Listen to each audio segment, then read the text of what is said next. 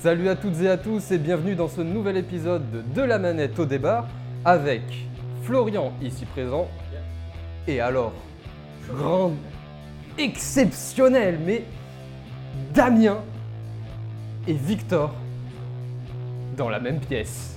C'est La réconciliation est enfin arrivée. c'est euh, c'est exceptionnel et en plus c'est assez poétique parce que c'est une euh, c'est l'émission de la vie antérieure puisqu'il y a eu un jour une émission qui était sur le même sujet, c'était la première normalement de De la manette au débat sauf que ça s'appelait à l'époque Causons Pixel. C'est vrai. Sombre Enfin, sombre. J'ai envie de dire, on était bien éclairés à l'époque.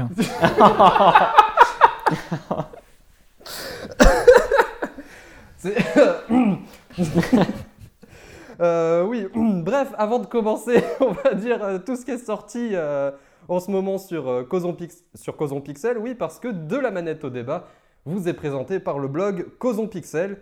Et si vous nous écoutez sur YouTube, eh bien sachez que vous pouvez télécharger l'émission sur le site PodCloud au format MP3. Alors, ce mois-ci, nous avons eu un article sur les adaptations vidéoludiques au cinéma, le jeu vidéo cinéma.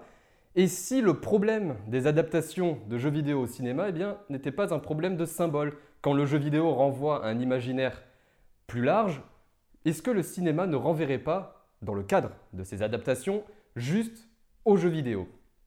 Tout ceci sera bien entendu plus développé dans l'article.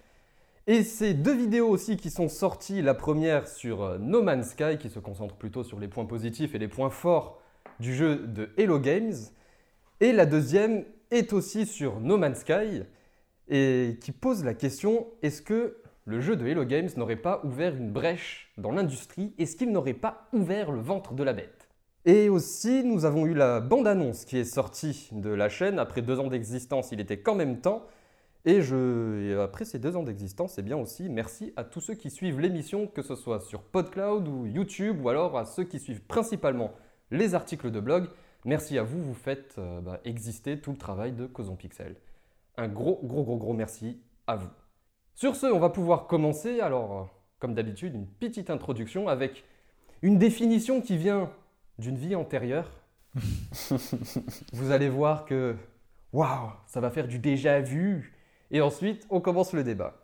Alors, un monde ouvert, tout d'abord, c'est quoi? Nous pouvons dire que le monde ouvert s'oppose à un niveau plus classique, entre guillemets, dans le sens où il construit une large zone allant de quelques dizaines de kilomètres à plusieurs centaines, voire plusieurs années-lumière pour certains jeux vidéo se passant dans l'espace. Dans cette large zone, il dispose, peut disposer de plusieurs autres petites zones qu'il est possible de joindre sans temps de latence, sans temps de chargement. Sa vaste étendue propose aux joueurs une expérience qui sera en grande partie sous la gouvernance de l'exploration. Les mondes ouverts concernent moins la façon de jouer que la zone de jeu en elle-même. Les mondes ouverts semblent aujourd'hui légion, argument marketing pour assurer la rentabilité, argument pour assurer un bon gameplay, etc. etc. Souvent présents, pas toujours justifiés, il n'empêche que de nos jours, les mondes ouverts semblent devenir une norme. Car avec lui est joint le mot de liberté. Alors par rapport à ça, moi je trouve euh, la chose intéressante, c'est que on parle, on, parle au final de monde ouvert, et, souvent, souvent dans ce genre de cas, on a, c'est un peu, c'est un peu dialectisé, on a un peu, on a un peu de côté, euh, on pourrait dire monde fermé aussi. Et bizarrement, on parle toujours de monde ouvert, mais on parle jamais de monde fermé. Donc à mon avis, euh, à mon avis, ça, vient d'un petit coup marketing pour, euh, pour justement essayer de valoriser, valoriser le, le, le- produit, le jeu vidéo en question, en parlant de monde ouvert. Et au final, monde ouvert, est-ce que ça veut vraiment dire quelque chose? Parce que quand, on parle de monde, déjà, il y a une certaine évocation de l'immensité, on pourrait dire. Et au fond, on en parle doublement en parlant plus de monde ouvert. Donc, est-ce que, est-ce que ça a vraiment un intérêt de parler de monde ouvert? C'est- pas mal parce que souvent, quand on regarde les, les mondes ouverts, il y a toujours une limite au monde. Et c'est toujours une chaîne de montagnes, si ce n'est un océan infini. Donc on- c'est vachement cloisonné euh, comme aire de jeu, quand on veut atteindre la limite, en tout cas. Mais il faudrait avant... euh, parce qu'il il me semble que quand on parle de, de monde ouvert, on fait un raccourci on omet de dire le reste de cette définition-là. Euh, parce que les mondes ouverts, ça a toujours existé, enfin depuis très longtemps, ça existe. Euh, sur NES, le premier Zelda était présenté comme un monde ouvert. Euh, par contre, la représentation, elle, a changé.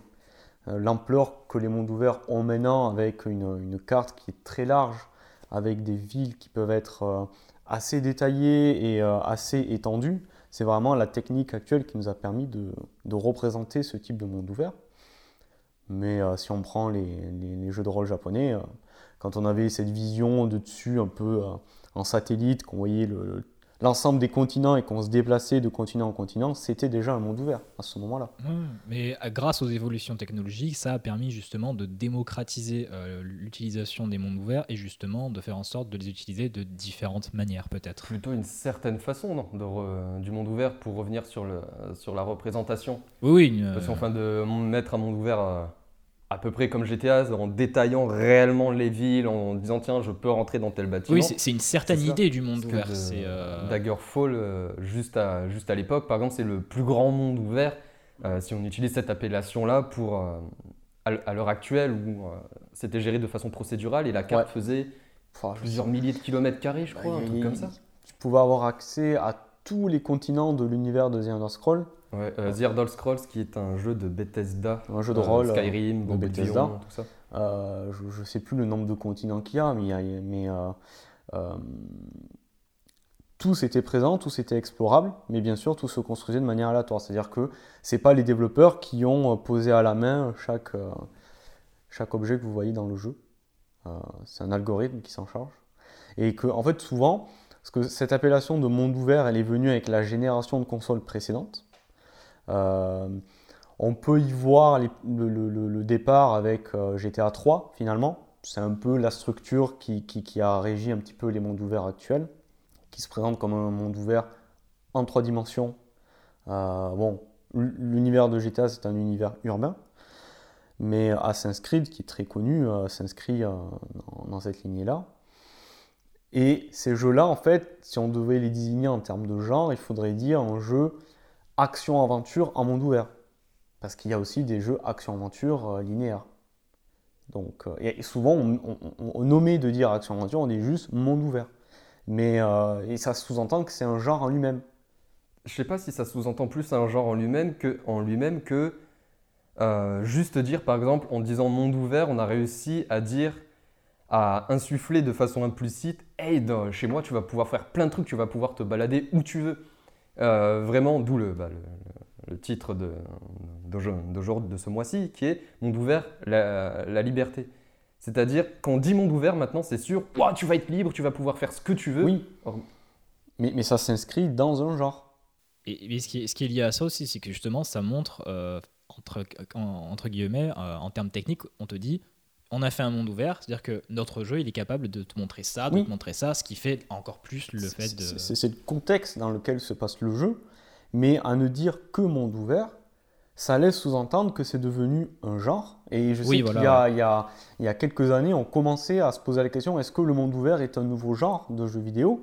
Mais le monde ouvert s'inscrit toujours dans un genre qui est existant, donc euh, action-aventure pour Assassin's Creed, mais on parlait de Bethesda avec les Ender Scrolls, ce sont des jeux de rôle en monde ouvert. Donc toujours, il faut, euh, il faut toujours accrocher le genre dans lequel se passe le monde ouvert. Enfin, pour moi, le monde ouvert n'est pas un genre en part entière. C'est-à-dire que c'est un contexte qui va se passer dans un genre. RPG, jeu stratégie, ce que vous voulez. Enfin, on peut faire des mondes ouverts dans presque tous les genres, mais il faut le préciser parce que souvent, quand on parle de GTA, on va dire c'est un jeu en monde ouvert. Il faut dire, faudrait dire action-aventure pour ce que ça veut dire. Alors, c'est une catégorie qui est un peu bâtarde, qui est très large, qui dit un peu tout et n'importe quoi. Enfin, on fourre tout plein de jeux différents, mais c'est un peu l'appellation qu'on devrait qualifier action-aventure en monde ouvert. Mais on le dit pas, déjà c'est trop long. Euh, et, euh, c'est pas très vendeur de le dire comme ça. Mais Puis aussi, définir exactement tous les aspects qui font qu'un monde passe euh, d'un monde linéaire à un monde ouvert, bah, c'est pas toujours évident euh, dans tous les jeux. Il y a des moments ça peut être Mm. ouvert, il y a des moments ça peut être très fermé, très linéaire. Donc euh, est-ce qu'on peut dire des fois qu'un monde est à la fois linéaire ou ouvert? C'est un peu complexe. Bah, déjà, du coup, euh, bon, tu as un peu défini euh, ce qu'était le, le monde ouvert. faudrait qu'on définisse. le- Enfin, j'ai essayé justement de Un euh, peu. bien séparer par rapport au niveau dit plus classique, par exemple comme les, les jeux vidéo Wolfenstein, où c'est principalement, on va dire, un jeu vidéo couloir, c'est-à-dire euh, on a une, très dé- une zone vraiment très très restreinte et on suit euh, un fil rouge durant tout, tout le niveau, on nous dit exactement où passer, etc. On a des niveaux qui ressemblent beaucoup à des couloirs, et monde ouvert où ça fait des dizaines, voire des centaines de kilomètres. Après, par rapport à ça, moi j'ai l'impression qu'il y a deux styles de mondes ouverts différents. J'ai l'impression qu'il y a des mondes ouverts ouverts et il y a des mondes ouverts couloirs, justement. Parce que c'est pas, on, peut le voir dans certains, dans certains jeux, peut-être euh, peut c'est un peu le cas sur Skyrim. C'est euh, surtout beaucoup le cas sur les, euh, sur les MMORPG, sur les jeux en ligne massivement multijoueurs, du style World of Warcraft, euh, Elder Scrolls Online, il y en a plein eh ben, on, voit que dans ces jeux-là, au final, on a un monde qui est ouvert, on peut, on peut potentiellement aller partout. Sauf que le problème, c'est que le niveau des, des monstres euh, que l'on va affronter, ben, lui, euh, il va nous empêcher justement d'aller où, où est-ce qu'on veut. Du, du coup, au final, même si la map en elle-même est ouverte, et La, que map- la carte. euh, oui, la- le, le monde, même si le, le monde en lui-même est ouvert et qu'on peut potentiellement aller partout, le problème c'est qu'on va être vite confronté à la réalité de euh, se tomber contre des monstres euh, niveau Mm. euh, 80 alors qu'on est niveau 1. C'est-à-dire qu'il y a des zones qui ont des niveaux différents et euh, ça instaure du coup un ordre Ouais, de passage. Et donc, euh, même si la map devient gigantesque, enfin, même si la carte, le monde devient gigantesque et qu'on peut se balader euh, n'importe où on veut sans temps de chargement, le problème reste que le jeu te dit qu'il faut quand même que tu ailles à la première zone pour tuer euh, euh, des monstres à tel niveau pour ensuite pouvoir euh, passer de zone en zone. Si ce n'est jusqu'à des fois les, les- les jeux qui te guident, par exemple Pokémon, en tout cas les, les premières versions, euh, le monde est ouvert, mais il y a un chemin à suivre qui te permet de débloquer les différents obstacles. Et c'est une fois que tu as fini le chemin que tu peux vraiment parcourir tout le monde ouvert dans le sens que tu veux. Mais la première progression, elle est linéaire. Oui, oui. De toute façon, un monde ouvert, ça commence généralement par plus de, de linéarité pour t'expliquer un peu comment fonctionne. euh, Pas forcément. Bah, bon, je Quand, quand on pense à. Ben, pour- pour, moi, les mondes ouverts qui, euh, qui sont, on va dire, vraiment ouverts, ça va être par exemple un GTA où tu peux, tu peux directement aller partout où tu veux sur, sur le monde, sur la carte. Ça peut être. euh, bon, c'est pas le même type de jeu, mais ça peut être. Comment il- être The Crew, un jeu, un, un jeu de voiture où on peut se balader. Ben, du coup, euh, logiquement, on peut se balader partout sur, la- sur la carte en voiture. Et, là, on se retrouve pas confronté à. euh, à des, des- problèmes de gameplay où, tu as besoin de euh, jouer, euh, jouer plus sur telle zone ou engranger plus d'expérience pour être plus fort. Et où tu peux juste te balader sur la map comme tu veux, tranquillement. euh, Et, et- et encore, GTA, alors je me rappelle plus le 5, mais en tout cas, de ce que je me rappelle de Vice City, enfin, surtout San Andreas, où il y a plusieurs villes, enfin en fait le, monde ouvert est segmenté par ville. Euh, dans San Andreas, il y en a trois qui ont des ambiances différentes. La première, il y a vraiment ce côté, le, ghetto, euh, le côté un peu pauvre de la ville. La deuxième, c'est- c'était l'environnement de la forêt, un peu le Texas, euh, ce genre de choses. Et la troisième, c'était San Francisco, je crois que ça représentait. Et c'était des zones que tu n'avais pas accès dès le début. Il fallait avancer l'histoire pour avoir accès à la deuxième zone. Et oui, la troisième zone, c'est San Francisco. Non, San Francisco, c'est la deuxième zone. Et la troisième, c'est le désert et Las Vegas. Voilà. Et après, l'histoire te fait débloquer les zones d'après. Et une fois que tu as débloqué la troisième zone, tu peux naviguer entre toutes les zones. Mais il y a cette logique de progression euh, dans GTA. Il me semble que le 5 aussi, il y a, cette distinction entre zones. Exemple, tu, peux y, t'es a- sûr tu peux y aller n'importe quand. ah ouais n'importe Ils ont changé ça avec zones. le 5. Mais jusqu'au 5, en tout cas, il y avait cette logique-là. Mais déjà, euh, j'avais pensé un peu à une, à une- à une analogie pour essayer de définir un peu monde ouvert, euh, jeu, jeu linéaire. Vous allez me dire ce que vous en pensez. Mais on pourrait voir le monde ouvert comme une ville, par exemple. C'est-à-dire que euh, votre ville, c'est votre monde ouvert. Si jamais vous sortez de la ville, vous n'êtes plus dans le monde ouvert, dans le jeu. Voilà, c'est la limite qu'on ne peut pas dépasser. Mais à partir du moment où vous êtes dans la ville, vous pouvez, aller euh, à n'importe quel endroit, par n'importe quel chemin, librement. Voilà. Le jeu linéaire, moi, ça me fait pas mal penser à l'autoroute. On y entre par un point A, qui est le début du niveau.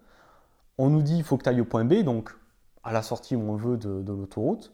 Et à l'autoroute, il y a toujours les aires de repos qui sont un peu des chemins secondaires, euh, mais qui ramènent toujours au chemin principal. Les jeux linéaires ont souvent des, passages un peu dérobés. Pour, il y a toujours des, objets ou des, récompenses cachées à récupérer, mais on est toujours abattu sur le chemin linéaire. Et ensuite, il y a une autre notion qui est celle des jeux semi-ouverts, qui se présentent comme plusieurs zones qui sont assez étendues, des zones qui sont connectées entre elles. Le joueur peut naviguer entre les zones, mais c'est toujours le même chemin qu'il doit emprunter. Et ça, me faisait penser à ça, où vous prenez un immeuble, chaque étage est un niveau, et euh, l'ascenseur ou les escaliers qui permet d'aller d'un étage à un autre, euh, et, cette transition entre les différentes zones. Donc si jamais vous voulez aller euh, de l'étage 1 à l'étage 3, vous êtes obligé de monter deux escaliers. Voilà un peu, je sais pas, est-ce que ça, fait sens pour vous cette image-là pour essayer de, je trouve ça très pertinent, de situer un peu les types de niveaux? Parce qu'on emploie monde ouvert, linéaire, mais il faut qu'on sache de quoi on parle. Quoi. Non, mais en plus, ça souligne bien le fait que justement, tu parles aussi de monde semi-ouvert, ce qui montre bien que c'est pas soit linéaire, soit ouvert. Il y a une catégorie euh, un, peu, un peu entre les deux, entre le linéaire et le monde ouvert. Et par, et par rapport bah, justement à ça, on a réussi à peu près à, définir le monde ouvert, mais est-ce que c'est réellement la liberté, le monde, le monde ouvert? Est-ce que c'est réellement cette envie de liberté? Parce que par rapport à ça, alors peut-être que ça l'est au niveau des mouvements, mais encore faut-il que notre personnage soit assez souple pour monter une fichue montagne, euh, par exemple Skyrim ou les autres euh, jeux où le personnage est très rigide et au final il, y a un caillou, il n'arrive pas à le passer et tu te retrouves bloqué mais aussi par rapport à ce qui nous est permis de faire dans le jeu, c'est-à-dire les lignes de code, etc., qui vont nous interdire certaines possibilités, mais c'est-à-dire pas forcément au niveau du mouvement, carrément au niveau de ce que l'on peut faire autre chose que le mouvement, c'est-à-dire euh, rendre service à telle personne, euh, récupérer tel objet, euh, créer tel ou tel bidule, etc. Est-ce que c'est vraiment la liberté dans, dans ce cas, les jeux, pardon, les mondes ouverts? Bah après, ça dépend de ce que tu entends par liberté, en fait. Est-ce que tu attends du jeu, en fait, de ce que peut te proposer comme expérience ou comme possibilité le jeu Moi, je pense qu'il euh, y a des jeux qui offrent beaucoup de liberté dans l'expérimentation. dire tu peux faire un peu ce que tu veux et tu, vois tu vois les résultats par toi-même. C'est pas le jeu qui va te dire tel résultat, ça va arriver. Ou alors tu as des jeux qui sont beaucoup plus linéaires et qui vont justement euh, ne pas trop pousser à l'expérimentation, mais qui vont euh, t'offrir de la liberté ailleurs en fait. Mais ça, on en revient à la question du genre. En fait, ça dépend dans quel genre s'inscrit ton monde ouvert. Euh, la liberté que t'offre Skyrim, qui est un jeu de rôle, c'est de créer ton personnage et de l'incarner. Du coup, les jeux de rôle incluent un minimum d'interaction sociale avec les, les personnages non joueurs, qui te donnent des quêtes, avec qui tu peux discuter, avec qui tu peux marchander, etc. Donc la liberté de Skyrim est là-dedans, et effectivement au niveau des déplacements, tu es très limité. Alors que si tu prends un jeu qui s'appelle euh, Prototype sur PS3, où on contrôlait un personnage qui avait, alors je sais plus c'était une mutation ou un accident qu'il a eu, mais le personnage peut euh, courir sur les parois des immeubles, peut planer, peut voler, là effectivement, euh, la liberté de ce jeu est dans les mouvements. Par contre, au niveau interaction avec les, personnages joueurs, comme c'est pas un jeu qui est axé sur ça, tu ne l'as pas. Donc, suivant le genre dans lequel s'inscrit ton monde ouvert, ça définit la liberté qu'il peut t'offrir. Mais il y a effectivement, comme tu dis, forcément la liberté est, circonscrite à ce, ce, que te mettent à disposition les, développeurs, ce qu'ils ont programmé. Euh, on ne peut pas non plus tout faire dans un jeu. Forcément, une limite quelque part. Moi, je pense qu'il faudrait parler du coup de des libertés parce que, euh, comme tu viens de le dire, en fait, euh, la, liberté, du coup, ben, ça, ça reste un, concept sociologique, ça reste, ça reste défini à un cadre, à un environnement très précis. Et, je pense que du coup, une, une, liberté dans un, dans un Skyrim, ça sera pas une liberté dans, dans je sais pas, n'importe quel autre jeu, même un GTA. Bah ouais. Prends, prends, ce qu'on appelle les jeux bac à sable comme Minecraft. La liberté, elle est que tu peux construire énormément de choses parce que le jeu est axé sur la construction. GTA te permet pas de construire de choses. Est-ce que GTA est moins libre que Minecraft? Non, c'est juste des, des, libertés différentes. C'est des expériences différentes proposées par bah, mm. des jeux différents. Et du coup, ben, des, des, sensibilités qui vont, qui vont définir euh, un concept de liberté selon tel ou tel jeu en fonction de, ben, de l'expérience, euh, de l'expérience de jeu, euh, des possibilités, ce genre de trucs. Que ce, qui est, ce qui est intéressant dans ce que tu dis, que le- justement de définir le- pas une liberté générale floue, de faire plusieurs libertés, ça met un doigt sur euh, justement le fait que le marketing joue beaucoup sur euh, cette zone un peu brumeuse. euh, on sort un jeu en monde ouvert, on veut le vendre. Ah, vous êtes super libre. Regardez, je peux aller sur la montagne et tout. Euh, tu peux tuer cette personne. Mais si tu as envie, tu peux tuer l'autre. hein. Regardez, vous êtes super libre. Je sais pas si vous voyez ce que je, ce que je veux dire avec ça. Ouais. Oui. Ça, ça me fait penser, à- ça me fait penser à des, à des, des jeux qui, qui m'énervent pas mal, qui sont les, les Telltale Games. Les Tell, Telltale euh, Games. Les jeux narratifs. Voilà, Ouais, bon, c'est- pour résumer, voilà, exactement, c'est les jeux narratifs, il y en a plusieurs, il y en a, un- il y en a eu un sur Minecraft, il y en a eu... Sur The Walking Dead, ça Ouais. les a d'ailleurs rendus célèbres. Il y en, il y a sur choisit- beaucoup de franchises euh, Ouais. assez connues. on choisit ces lignes de dialogue. On- oui, on choisit ces lignes de dialogue et en même temps, il y a certaines actions qui vont impacter euh, le dialogue suivant ou les dialogues suivants ou la fin de telle ou telle aventure. Ouais. Et le- l'escroquerie que je trouve un peu, c'est que bon, euh, c'est- le mot impacté qui du coup euh, devient souvent très relatif parce que au final, on va choisir telle action plutôt que telle autre. Et ben, euh, si on s'amuse à faire les deux actions que le jeu nous propose, ben, on va se rendre compte que ben, le changement il n'est pas si exceptionnel. Je pense, j'ai pas joué, mais ça me fait penser à Mass Effect, je crois, où, où genre, en- ben, en- au final, on peut choisir plein de dialogues et tout et tout, mais on va finir à la fin. Par exemple, il va y avoir, je sais pas, je dis ça au pif, mais il va y avoir trois fins différentes, par exemple. Donc au final, tout- toutes les milliers de lignes de dialogue qu'on a choisies, ben, euh, est-ce que c'est vraiment de la liberté si c'est pour Ouais, au final arriver à trois fins C'est plus de la personnalisation de l'expérience. Parce que Walking Dead euh, te propose souvent de sauver tel ou tel personnage. Bon, ben, ça veut dire que tu continues l'aventure avec ce même personnage, mais les situations futures et les dialogues seront les mêmes que si tu avais finalement sauvé l'autre personnage. Et euh, du coup, l'illusion de liberté marche qu'une fois dans ces jeux-là. Ouais. Ben, c'est un peu comme euh, ça a été le même problème pour Heavy Rain. Heavy Rain, la première fois que tu le fais, l'illusion marche. Par contre, si jamais tu te dis, ah ben tiens, j'ai envie de refaire le jeu et d'essayer d'autres choses, et là tu t'aperçois que la narration t'oriente. Parce que tout le, il y a, il y a une, une des parties du jeu de, de Heavy Rain où euh, il y a le- un père de famille qui est obligé d'accomplir des, des actions que le, tueur aux origami lui, oblige à faire pour pouvoir sauver son fils. Et euh, tu t'aperçois que en fait tu es obligé d'en- d'enclencher un minimum l'épreuve demandée. Tu n'es pas obligé de la terminer, mais tu es obligé de l'enclencher. Euh, sinon, l'histoire peut pas, peut pas continuer. Par exemple, il y a un très bel exemple. À un moment donné, on doit aller dans une, usine, euh, une centrale électrique. Et euh, il y a tout un labyrinthe avec des câbles électriques électrocutés. Tu es obligé de rentrer dans l'usine électrique, de ramper dans les, tunnels avec les bouts de verre pour que le personnage se blesse. Une fois sorti des tunnels et arrivé au labyrinthe, là, tu as l'op- l'opportunité de, quitter le lieu. Parce qu'au moins, même si tu quittes le lieu, comme tu t'es fait blesser, ça te permet de continuer ta relation avec la, la journaliste, euh, avec qui euh, elle, elle a une chambre aussi au même hôtel. Mais tu peux pas dire non, je rentre pas dans, dans l'usine. Tu es obligé d'y aller, tu es obligé de te blesser. Parce que c'est la narration.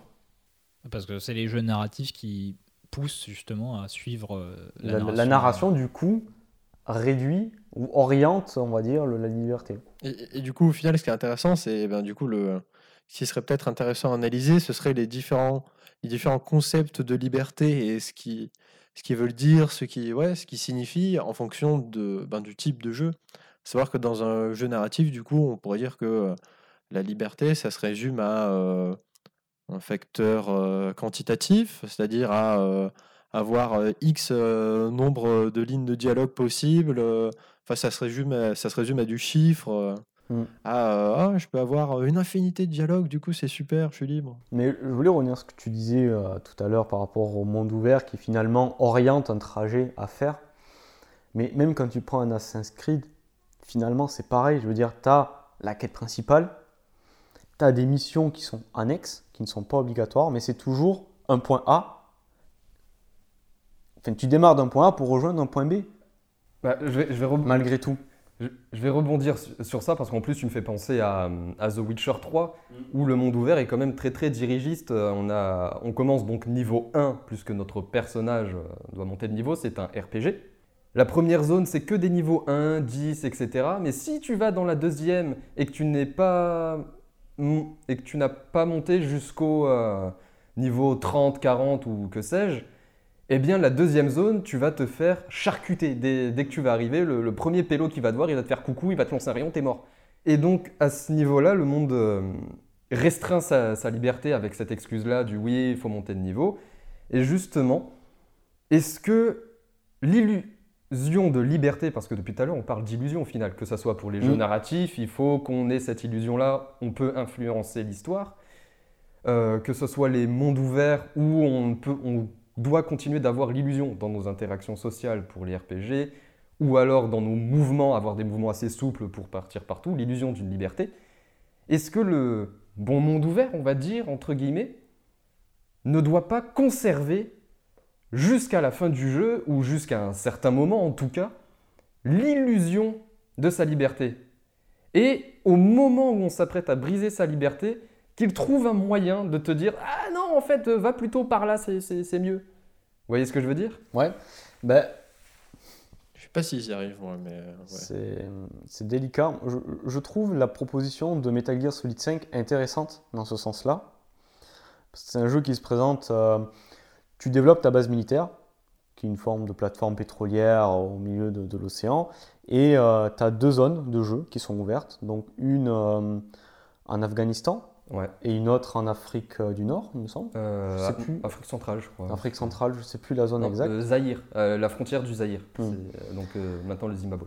Et donc tu as des missions dites principales et des missions annexes à faire dans ces zones-là diverses, hein, enfin, les objectifs sont assez divers, tu peux aller euh, librement sur la zone. C'est-à-dire demander à ton hélicoptère te dépose à un endroit et euh, vraiment aller, tu peux aller à l'autre bout de la map si tu le veux.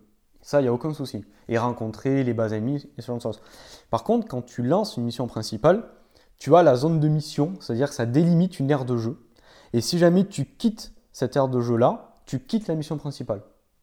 Et je trouve ça assez honnête, c'est-à-dire qu'il te dit, ouais, mais voilà, euh, la mission principale, ça reste finalement l'équivalent d'un niveau linéaire, d'un point A à un point B, avec euh, tu démarres à un endroit, tu dois aller à tel endroit, faire ça et revenir à tel endroit, donc je limite ta zone. Par contre, à partir du moment où tu quittes le chemin principal, tu es libre. Et je trouve que, enfin en tout cas, moi l'illusion a marché. Mais si justement cette illusion fonctionne, c'est-à-dire que euh, malgré la délimitation de la grande zone en une zone plus petite, est-ce que l'illusion ne fonctionnerait pas justement parce que ah, le jeu à côté te propose énormément de possibilités afin de terminer ta mission? Oui, il y a ça. Mais il y a aussi que euh, si tu dois aller dans la zone, par exemple, pour aller euh, sauver un de tes soldats, en soi, ça ne te sert à rien d'aller à l'autre bout de la map. Je veux dire, tu pourras y faire d'autres choses, mais tu ne sauveras pas ton soldat qui est dans telle base. Donc de toute façon, qu'on te délimite ou non la zone, euh, tu te saurais restreint à cet endroit-là. Et si jamais tu disais, bon, finalement, je vais à l'autre bout de la map, c'était justement pour pas finir la mission principale. Donc c'est assez honnête, en fait, comme proposition. Le, le, le, modèle que je trouve le plus intéressant pour garder cette illusion euh, de liberté, c'est ce que fait Bethesda, euh, dans, notamment dans Fallout 3, mais même dans Oblivion. C'est justement ce que tu disais, euh, toi, Victor, c'est de ne pas faire des zones avec différents types de niveaux. En fait, le jeu se cale en permanence par rapport au niveau du joueur. Donc, qu'est-ce qu'il a fait en fait? Il a établi une hiérarchie des ennemis. Par exemple, dans Fallout 3, l'écorcheur fait partie des ennemis les plus forts de l'univers. Donc, l'écorcheur, on va dire, il aura toujours, euh, je sais pas, je dis ça au hasard, mais 10 niveaux de plus que toi, pour vraiment montrer sa puissance.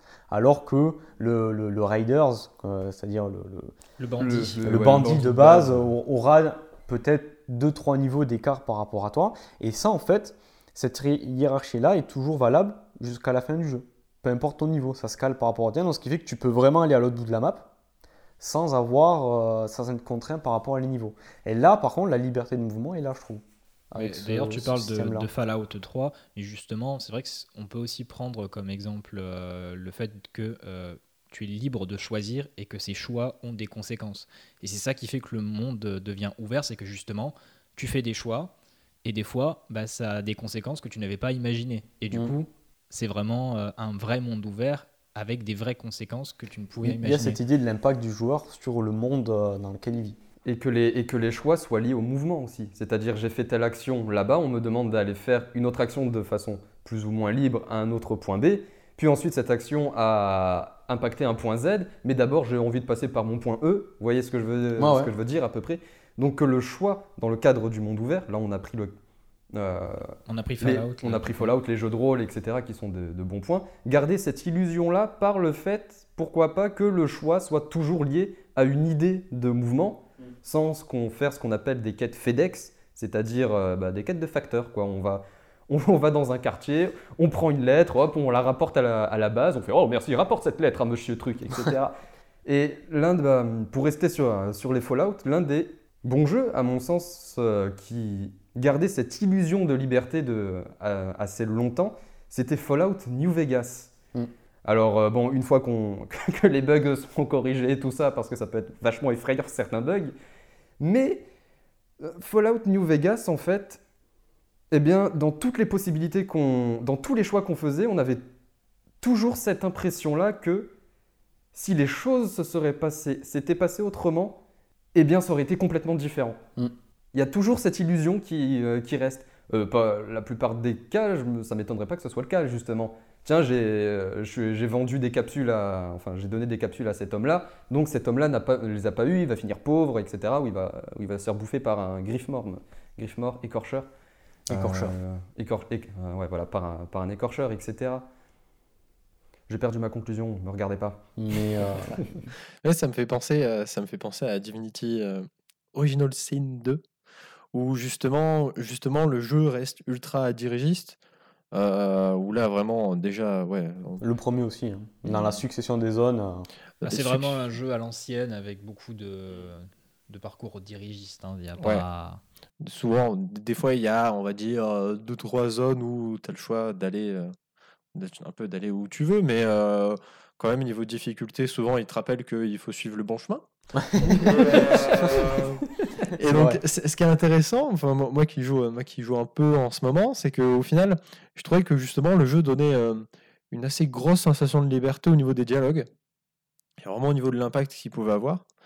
Alors que, ben, alors que le genre lui-même reste ultra dirigiste, on est vraiment sur le cliché du. euh, Enfin, t'as limite, ouais, un, Ouais. un couloir, tu dois absolument faire ça. Par exemple, tu dois, sort- tu dois fuir une île, ben, euh, tu dois sortir de l'île, quoi. Sinon, ton jeu, il avance pas. Donc, tu es Ouais. obligé.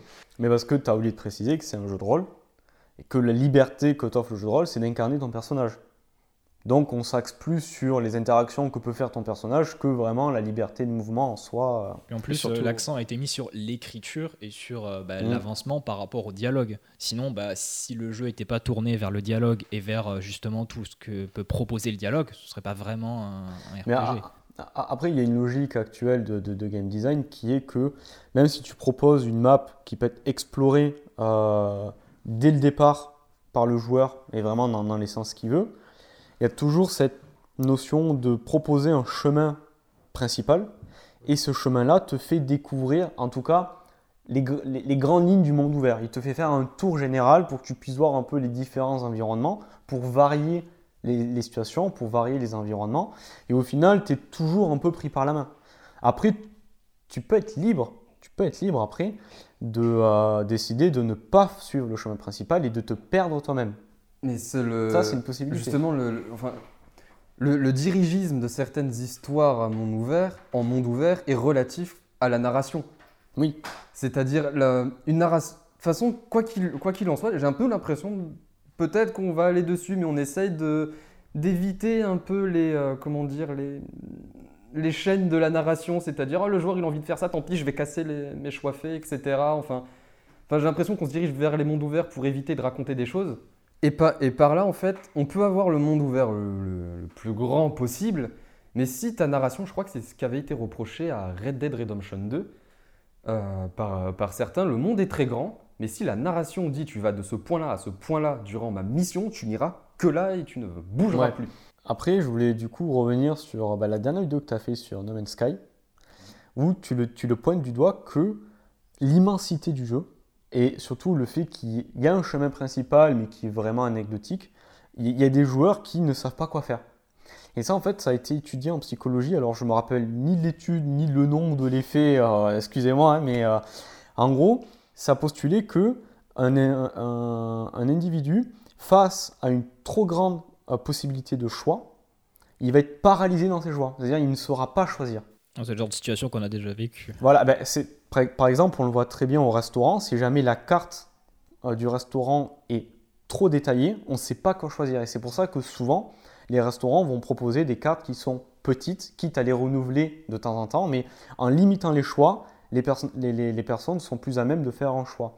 Donc peut-être que c'est une des limites du, monde ouvert, c'est que si jamais on propose sincèrement un monde ouvert libre, avec, ouais, tu as, plein de petites histoires à droite à gauche que tu dois aller chercher et trouver, et eh ben, peut-être qu'en fait, il y a beaucoup de joueurs qui ne sauront pas où aller, quoi faire. Moi, c'est un, témoignage que j'ai eu par rapport à Skyrim. Quelqu'un qui m'avait dit, mais c'est trop vaste, il y a trop de choses à faire dans tous les sens. Du coup, finalement, je ne sais pas quoi faire. Donc, ben, j'ai pas envie de, jouer. Pour ça, cette nécessité d'avoir un chemin quand même qui te dirige un minimum. Au moins, finalement, on fait le choix à ta place. On te dit, ben, tiens, suis cette histoire. Voilà. Je, crois que c'est une histoire d'importance en fait, parce que euh, je vois complètement, euh, je vois complètement euh, ce que ça fait sur Skyrim, et c'est même, enfin, c'est ce qui m'a fait arrêter aussi un, un jeu qui s'appelle Black Desert Online, qui est un, qui est un MMORPG où, où ben, du coup il y a plein, il y a plein de possibilités à base de soit faire de la récolte, euh, couper des arbres, euh, aller pêcher, euh, ou au contraire, aller tuer du monstre, ou se lancer dans des guerres de guildes et tout et tout.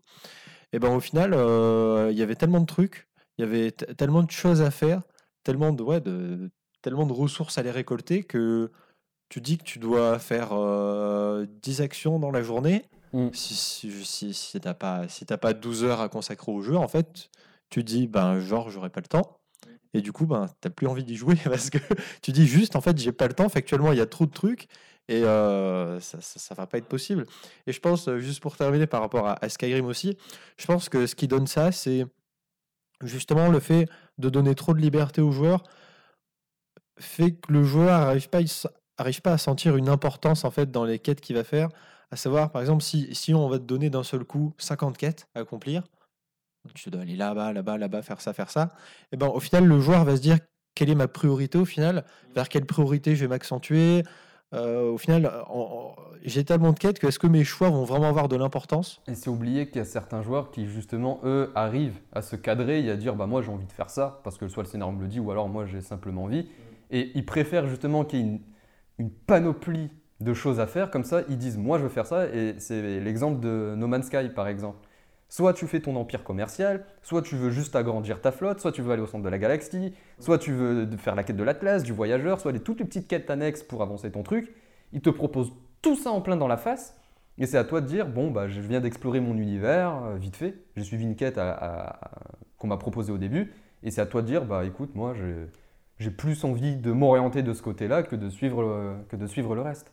Mais du coup, euh, ouais, je voulais rajouter par rapport à ce qu'il a dit que c'est vrai que le monde ouvert, ça implique justement que le joueur se cherche un peu plus à découvrir bah, les, les, recoins, les petits recoins et les choses que justement on a créées dans ce monde, de l'exploration. Si par exemple on a quelqu'un qui est dans un monde ouvert mais qui n'a pas vraiment envie de découvrir le monde ouvert, c'est vrai que du coup il va plutôt se rabattre sur l'histoire principale et se laisser guider par la narration. Mais euh, ce que tu dis Florentin, moi ça me renvoie à ce qu'on avait dit, je crois que c'est à la précédente émission, euh, cette idée que il y a peut-être, on, va devoir peut-être apprendre à, jouer d'une autre manière aux jeux vidéo. Tu te rappelles de, ce jeu-là C'était en fin d'émission. Euh, je l'avais lancé, on, en avait un petit peu parlé. C'était par rapport à, résoudre les, situations de manière violente. Mmh. On, est habitué, voire même conditionné à résoudre comme ça. Et un jeu qui propose de faire le jeu en non létal, ça ne nous vient pas à l'esprit euh, de manière naturelle parce qu'on n'est vraiment pas habitué. Et je pense que ça fait partie aussi de cette nouvelle manière de jeu, c'est-à-dire euh, c'est au joueur de euh, organiser son temps de jeu, comme tu le dis avec No Sky, mais c'est pareil pour le dernier Zelda sur Switch, Breath of the Wild, parce qu'en gros, tu as un petit plateau de départ qui te, c'est le, tutoriel du jeu, il t'apprend à jouer, il te donne tous les outils que tu vas pouvoir utiliser durant tout le jeu, et ensuite, une fois que tu as fini ce, ce tutoriel-là, le jeu te balance dans le monde ouvert et te dit bon ben voilà, tu vois le château qui est au centre de la carte, ben, il y, a, Ganon, le méchant à abattre. Et tu peux y aller dès le début si tu veux. avec euh, trois cœurs et une épée à la con. Mais euh, à partir de là, le joueur est absolument libre. C'est-à-dire qu'il y a un chemin principal qui t'amène à faire les grands donjons du jeu, qui va te faire faire un tour un peu général de la map et qui va te donner des pouvoirs annexes que tu n'as pas obligé d'avoir pour finir le jeu, mais qui, te seront, euh, qui vont te faciliter un petit peu la vie. Tu rajoutes à ça les sanctuaires qui te permettent de pouvoir améliorer ta vie, améliorer euh, ton endurance. Et le joueur fait ce qu'il a envie. C'est-à-dire que si tu en as un qui dit ben moi je veux tout débloquer avant de tuer Ganon, il débloque tout. Et il disent bon ben voilà, j'ai 10 cœurs, j'ai un peu mon endurance d'augmenter, ça me suffit pour aller tuer Ganon. Et je vais aller tuer Ganon. Et je sais qu'il y a des joueurs qui n'ont pas aimé. Ils ont dit voilà, il y a, euh, il y a manque d'histoire, il y a, il y a... Ils ont été un petit peu perdus par tout ça. Mais il faut. Je pense que ça fait partie de cette nouvelle manière-là, euh, de cette nouvelle éducation-là, c'est-à-dire ben, on qu'on puisse organiser notre temps de jeu, notre partie, nos, propres objectifs. C'est plus le jeu qui te les fixe, c'est toi. Voilà, moi je veux m'arrêter là. Moi je veux, dès que j'ai 7 euh, cœurs, par exemple, ben c'est bon, ça me suffit, je vais tuer Ganon. Et j'aurai l'impression d'avoir fini le jeu. Alors que d'autres auront voulu avoir tout débloqué, avoir fait les, les, les 100 et quelques sanctuaires, ce genre de choses. Je, pense que, je pense que par rapport à ça, le, un, des problèmes, à mon avis, qui va émerger face à ce genre de jeu qui donne euh, ce genre de liberté, c'est que ça demande un certain investissement de la part du joueur, euh, déjà un peu au niveau du temps, mais même, je pense, au niveau, euh, je sais pas, au niveau psychologique, de, de vraiment essayer de s'investir pour, pour, dans un jeu qui ne te guide pas, ben, essayer quand même d'aller l'explorer, d'aller chercher, d'aller même juste donner des objectifs. C'est quelque chose si, si on est face à des joueurs qui ont pour habitude de euh, d'acheter un jeu, de le finir en 20 heures et euh, d'acheter un nouveau jeu, je pense pas que ça va leur correspondre, tu vois. Toi, tu penses ce que je te dis. Ils ont l'habitude d'acheter un jeu, de. C'est un mode de, consommation. De suivre ce que le jeu te dit de faire. Et voilà. Mais justement, je pense qu'il y a une nouvelle manière. Il faudrait qu'on apprenne à jouer d'une nouvelle manière, c'est-à-dire apprendre à régler son temps de jeu. Ou, pico ou picorer, je dirais. Euh, Alors voilà, tu comme un petit gâteau apéro. C'est-à-dire, on n'a pas beaucoup de temps, bah, je vais juste me faire une petite quête et mon histoire avancera. Dans un mois, je l'aurai peut-être terminé, mais ça. piquer. Tu vois je pense, pas, petit, euh. je, je, je, pense vraiment que ce serait bénéfique. C'est-à-dire qu'il va, il va y avoir des joueurs boulimiques qui vont tout faire en, en 100 heures, ils auront tout fait, tu vois, mais les mecs, pendant un mois, ils vont se focus sur le jeu, ils vont tout faire. Il y en a, ça va leur prendre 4 mois pour faire le jeu parce qu'ils n'ont pas beaucoup de temps, mais voilà, ils se fixent les objectifs et dès qu'ils en ont assez, bah, ils finissent le jeu. Mais c'est une nouvelle manière qu'il faudrait qu'on apprenne en fait à, à, jouer comme ça. Euh, comment tu veux gérer une boulimie du jeu vidéo quand le marketing et la société actuelle encouragent la boulimie du jeu vidéo? C'est ça. Parce que moi, moi, je suis assez d'accord du coup avec ce que tu dis, euh, mm. avec l'importance et l'intérêt que ça peut développer. Alors, je, je l'ai même vu quand je jouais par exemple à, à, à, Black Desert Online, le fait vraiment de s'investir que ça permet vraiment de creuser, creuser, creuser dans le jeu et vraiment de saisir énormément de, de subtilité ou même de, de potentialité de jeu euh, auquel tu n'aurais pas pensé au tout début. Mais, euh, mais d'un côté, ben le, j'ai l'impression quand même que les, jeux qui sont développés actuellement et la société actuelle veut que on s'inscrit, euh, comme tu as dit, dans une boulimie qui fait que ben, le but c'est d'acheter un jeu le plus vite possible. Enfin, je veux dire, d'acheter le jeu, de le finir le plus vite possible et ben, d'en consommer un autre parce que ben, ça permet de bien rapporter. Moi, je trouve qu'aussi, il y a cette tendance aussi avec les mondes ouverts maintenant de faire en sorte que les mondes ouverts soient de plus en plus grands et de plus en plus longs à terminer. Et du coup, ça pose aussi la question de euh, un monde ouvert, ça doit quand même avoir une fin. Ça veut dire une fin dans la narration, mais aussi une fin dans tout ce qu'il propose. Et par exemple, on prend Red Dead Redemption 2, il y a énormément de choses à faire. Et en fait, tu te rends compte que ben, si tu voudrais tout faire, ça te prendrait un temps colossal et euh, une implication vraiment totale. Tu, tu, rejoins No Man's Sky. Il y a combien de planètes qui sont générées aléatoirement? C'est un, euh, jeu. Il y en a 10. Euh, juste pour l'info, pour ceux qui se posent sur No Man's Sky, comme tu le dis, et justement, ça en monde ouvert. Alors, apparemment, il y a 18 quintillons. Donc, en, quintillons, donc je crois que c'est 18 zéros après. Ouais, Puissance 18 zéros. après, de, pas de planètes, mais de systèmes solaires généré de façon procédurale. Je veux dire, à mon avis, tu n'as pas assez d'un temps de vie pour pouvoir tout explorer. Largement. Bah, ça, me fait penser, c'est. Bah, écoute, vas-y, euh, bon, tu as, 23 ans, as 23 ans de retard pour l'instant, hein, que tu n'as pas dédié au jeu, mais à partir de maintenant, jusqu'à tes derniers jours. Explore No Man's Sky et tu nous diras euh, avant de crever, oui, j'ai fini No Man's Sky ou pas. Si tu Voilà. meurs pas de faim avant.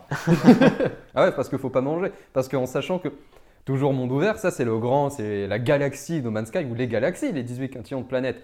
Mais il faut savoir que pour explorer apparemment une planète en entière, donc une fois que tu t'es posé, etc., tu fais tes, tes affaires, les développeurs à la sortie du jeu, ils ont dit qu'il fallait une journée entière pour faire le tour de la planète sans t'arrêter. Mais maintenant, ils ont fait des mises à jour pour que les abysses soient explorables aussi. Donc tu rajoutes une deuxième journée quand même, mon coco. Et du coup, T'es loin d'avoir fini à ce niveau-là. Et tu vois, c'est pour ça qu'ils ont eu recours à un chemin principal, c'est-à-dire atteindre le centre de l'univers pour donner une fin. Mais si jamais, ce que tu disais, finalement, on, on finit un monde ouvert quand on l'a exploré convenablement, No Man's Sky n'est pas finissable. En soi. C'est- En fait, c'est ça la question que je pose, c'est que tout jeu a une fin, et en fait, le paradoxe, c'est que le monde ouvert, ça te propose de plus en plus de choses, des fois même avec des mises à jour, et en fait, bah, la fin en soi, euh, elle est un peu... Mais, mais, mais, mais tu vois, sans aller à, à No Man's Sky, ne serait-ce que Skyrim, même euh, il y a très peu de joueurs qui vont, qui, vont te dire oui, j'ai fini le jeu à 100%. Tellement il va y avoir, par exemple, de quêtes annexes. Paumé au milieu de la forêt dans une cabane, tu as une sorcière à moitié crevée qui a, qui a donné une quête, tu vois. Et finalement, on, on abandonne toujours ces jeux-là au bout d'un moment. C'est-à-dire qu'on a fait le chemin principal, on a fait la plupart des quêtes annexes qu'on a découvertes. Après, on se dit, bon, ben voilà, il m'en manque, mais de toute façon, je, je, sais, même pas où elles sont, je sais même pas si je les finirai un jour ou l'autre. C'est ce qui peut être intéressant justement avec les mondes ouverts ou le RPG, c'est que l'illusion de liberté peut et ou passe justement par l'illusion d'un infini ou l'illusion d'un événement qui est en train de vivre, un, enfin d'un monde qui est en train de vivre avec toi et aussi que tu puisses Mhm. influencer. Par exemple, Fallout euh, New Vegas, qui est l'un l'un des meilleurs mondes ouverts au- auxquels j'ai joué parce que j'aime bien les Fallout en même temps. Fallout, par exemple, si tu te balades à New Vegas et tout à coup il y a un mec qui t'arrête qui te fait Oh, j'ai vu que t'avais une capsule étoilée, mais c'est génial, sache que les capsules étoilées, et il te raconte toute une histoire dessus et il se casse. tu fais Ah, d'accord. Puis ensuite tu te rebalades et t'as des mecs de la Légion de César qui arrivent et qui font Qu'est-ce que tu me. Nous venons de crucifier des mecs. Quoi? Enfin, t'as l'impression que le monde bouge autour de toi et qu'il faut que, tu peux l'influencer, mais Juste avant Victor, par exemple, pour Skyrim, il y a un, vidéaste français qui s'appelle Bob Lennon, qui à la sortie du jeu a lancé un let's play, c'est-à-dire qu'il joue au jeu. Et tu suis sa partie de jeu, il a toujours pas fini le let's play de Skyrim. Et ça fait combien de temps? Il est sorti en 2011 ou 2012, Skyrim? Je sais plus en quelle année il est sorti. Et combien d'épisodes Surtout, il a fait? Et le mec, 500. il a encore des choses à faire dans le jeu. Bon, j'imagine qu'entre-temps, il s'est un peu perdu dans, dans- dans- dans des objectifs qu'il a dû se fixer lui ou des activités surtout, il a rajouté des choses au jeu. euh, Il- en plus, alors faut se dire que déjà le contenu du jeu est, euh, est- est astronomique, mais il y a en plus la création des joueurs, ce qu'on appelle les mods, qui vont rajouter du contenu, des quêtes et tout. Enfin, et, et Bob Lennon il est encore en train de jouer au jeu. Il a fini les DLC, je crois, ou il est en train de les finir là. Mais voilà, ça, ça, ça va faire combien de temps Skyrim Ça va faire bientôt 10 ans, Ouais, ouais. à peu Ça près. commence à faire pas mal. Il est encore dans le jeu. il a encore des choses à découvrir dans le jeu. Enfin, c'est fou. Ça me fait penser, enfin, j'ai l'impression qu'il y a un peu, que ce soit dans, ouais, dans, dans, ce- dans ces, dans ces mondes ouverts, il y a un peu ce mythe du progrès en fait, de euh, d'a- d'aller, enfin, d'être toujours plus, d'aller toujours plus loin, d'être toujours plus fort, et on le voit même dans, même dans, Black Desert Online. C'est, euh, bah, c'est un truc pareil qui m'énerve pas mal dans, le discours un peu marketeux qu'on retrouve, qui ont été, un peu euh, pris par les joueurs, euh, un, des arguments de vente de Black Desert Online, c'est de dire que le, niveau de progression il est infini.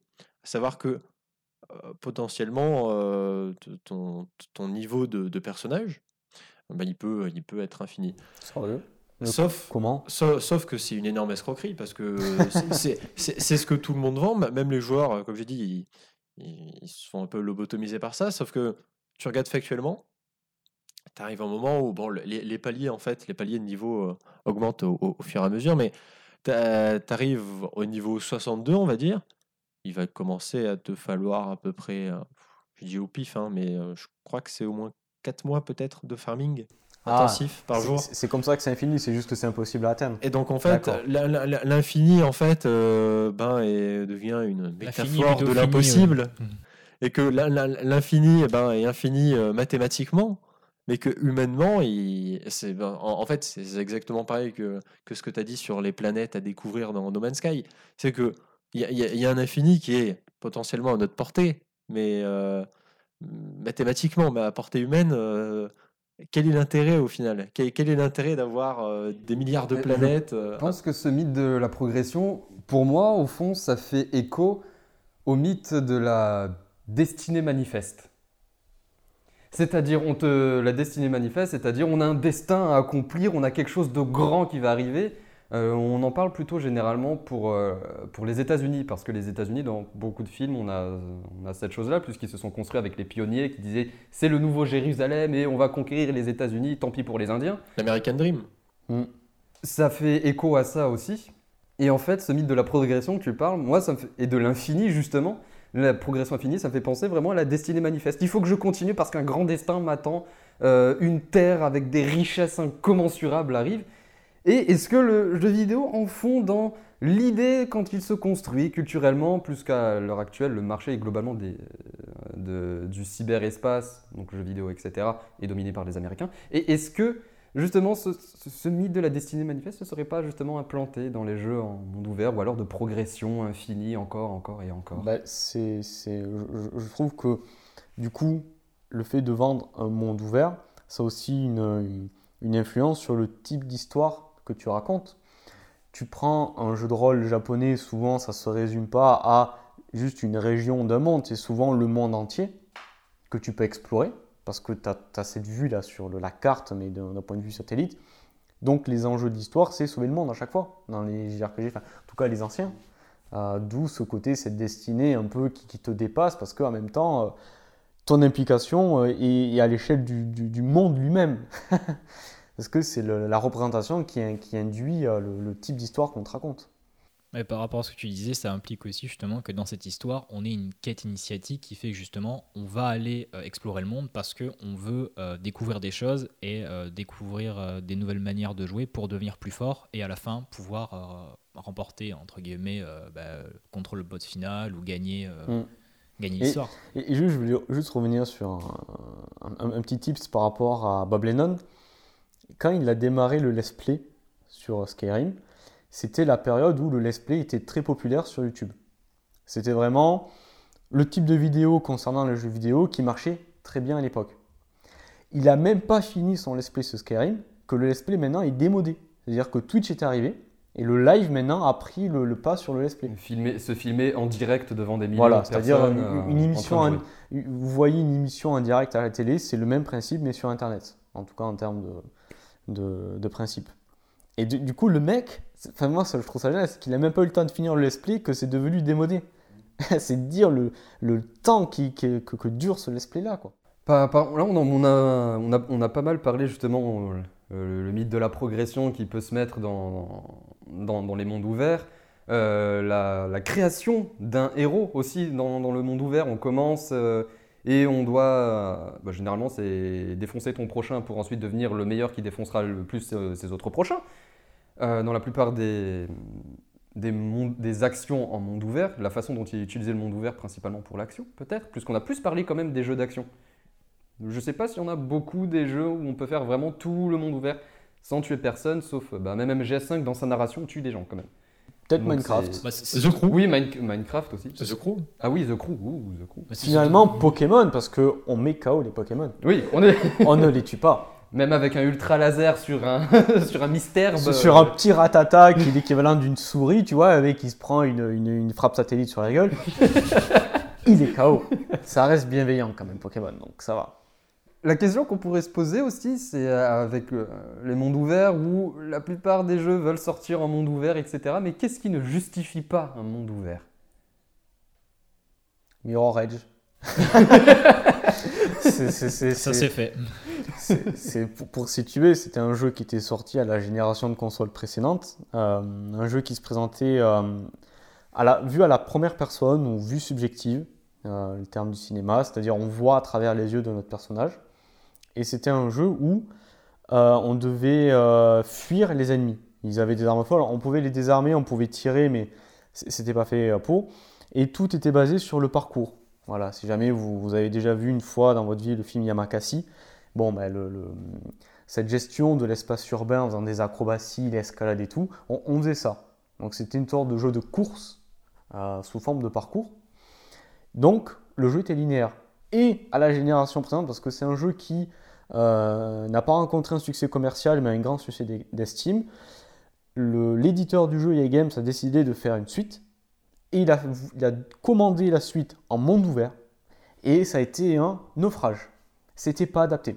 Ils ont essayé de créer une vie. Alors, comme c'est le parcours, du coup, on avait accès qu'au toit, on pouvait pas aller euh, dans les bas-fonds de la ville. En même temps, ça servait à rien. Ils ont rajouté des, des, quêtes secondaires inutiles, un système de progression. Enfin, tous les codes du monde ouvert, progression, euh, remplissage de barres, quêtes secondaires et tout, ça n'a pas fait sens et c'était un naufrage. Donc, qu'est-ce qui justifie pas un monde ouvert? Eh ben, quand tu veux pas faire un monde ouvert à la base. je pense déjà c'est pas mal. Même bah, du coup je pense au bah, tout ce qui est Diane Retry, euh, le fait de je sais pas tout ce qui est roguelike, le fait de le fait d'avoir un personnage qui ait une progression, ben j'allais dire les, petits donjons générés aléatoirement, mais ça en fait non parce que même même le monde ouvert le crée, mais le, le, le fait de s'entraîner s'entraîner à des je sais pas avoir euh, bah, Trackmania par exemple, voilà le fait tu as, as, une carte précise, tu as, ta route pour faire ta petite course, et tu dois optimiser ton temps en refaisant la, la même map, euh, la même carte euh, en boucle, jusqu'à avoir euh, le temps parfait, l'optimisation, la vitesse absolue.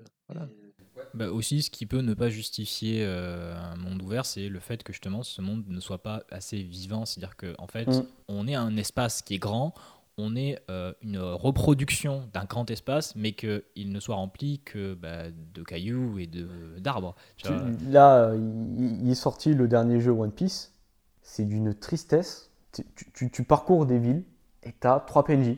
C'est vide, c'est désert, t'as l'impression que c'est post-apo, alors que pas du tout. Ce qui contraste avec la série, ouais. Parce qu'ils n'avaient pas les moyens de faire un monde euh, ouvert vivant. Mais voilà, ça, on en revient au début. C'est euh, déjà de quel genre tu veux faire, est-ce que tu faire un jeu de rôle ou non et suivant, je pense aussi, la, limitation technique que tu as.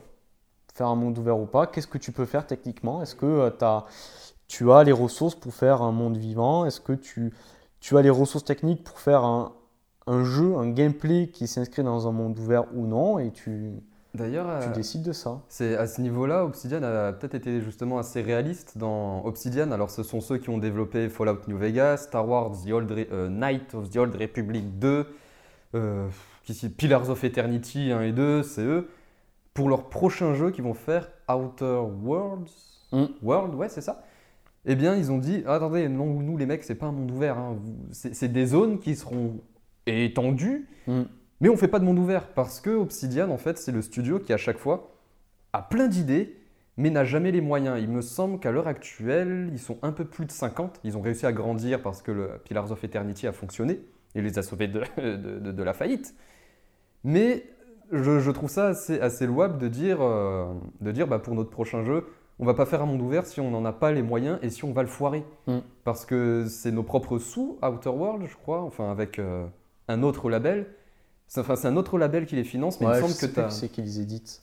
Mais quand bien même ce ne, ce ne soit pas leurs propres sous, les gars, ils sont qu'une cinquantaine, peut-être une soixantaine. L'équipe est pas très grande. Et, pas très grande de se dire, bah écoutez, on va faire des mondes fermés, qu'on puisse contrôler, etc.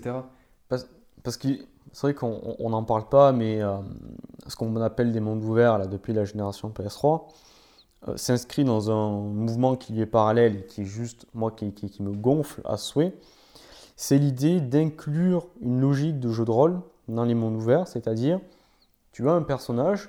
Alors, que tu crées, oui. Juste avant les, jeux de rôle, parce qu'on va partir très très loin à ce niveau-là, il y a peut-être pas mal d'exemples qui vous viennent en tête. En exemple d'un monde ouvert qui ne se justifiait pas forcément. Alors c'est un jeu qui est... Euh, j'ai beaucoup accroché au scénario, c'est Mafia 3.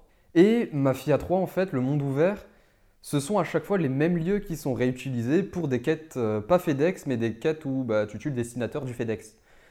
Tu euh, arrives dans un lieu, tu tues les personnes, tu repars, tu reviens voir euh, Donovan ou la personne qui t'a donné l'émission. Scénario très intéressant, franchement, le scénario de Mafia 3 fracasse. Il est super bon. Mais le monde ouvert, bah, on sent pas. Alors, il semble, il est vivant quand tu marches dans la rue, comme tu joues un personnage noir dans les années 1968. Donc, tu te fais traiter de sale noire et tout ça. quand tu marches dans la rue, le monde vit, respire la fin des années 60 des États-Unis à la, Nouvelle-Orléans. Mais après, on fait que du FedEx et le bayou, les marécages de, Mafia 3, ce qu'on attendait peut-être un peu beaucoup justement à ce niveau-là, bah on y va juste pour euh, tuer 2-3 rednecks racistes et ensuite on s'en va. Et en fait, en y jouant, la réflexion qu'on se fait, c'est bah, pourquoi c'était pas un jeu linéaire? Avec des grandes zones, s'il le faut, mm. pour se déplacer un peu partout.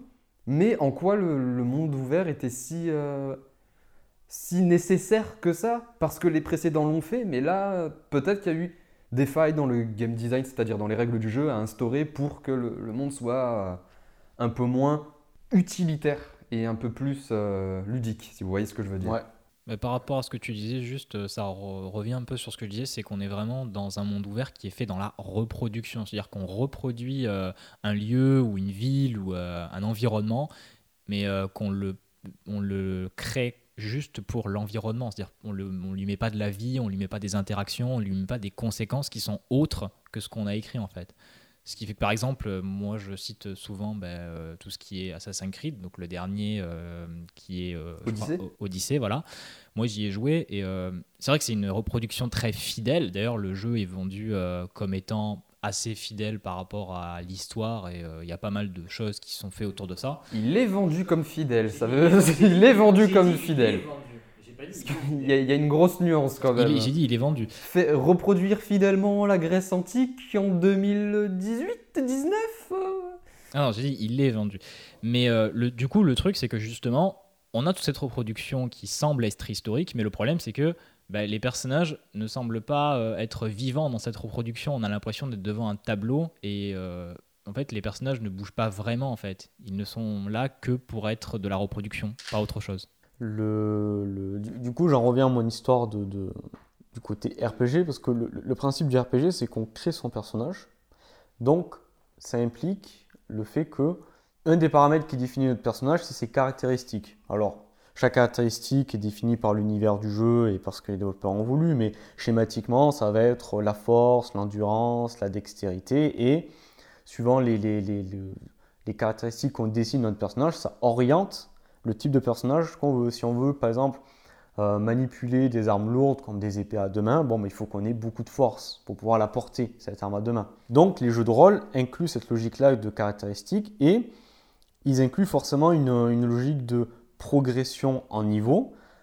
Passer des niveaux permet de débloquer des, points d'expérience qu'on répartit dans les caractéristiques pour pouvoir faire évoluer son, personnage. Ça, c'est la première, euh, branche dans la création de personnage. Et puis la deuxième, c'est de l'incarner, ce qu'on appelle le roleplay. Et ça, par contre, c'est limité par rapport à ce qu'ont pensé les développeurs. Donc, ça va être toutes les interactions possibles euh, avec les personnages d'un joueur, les interactions avec euh, l'univers du jeu.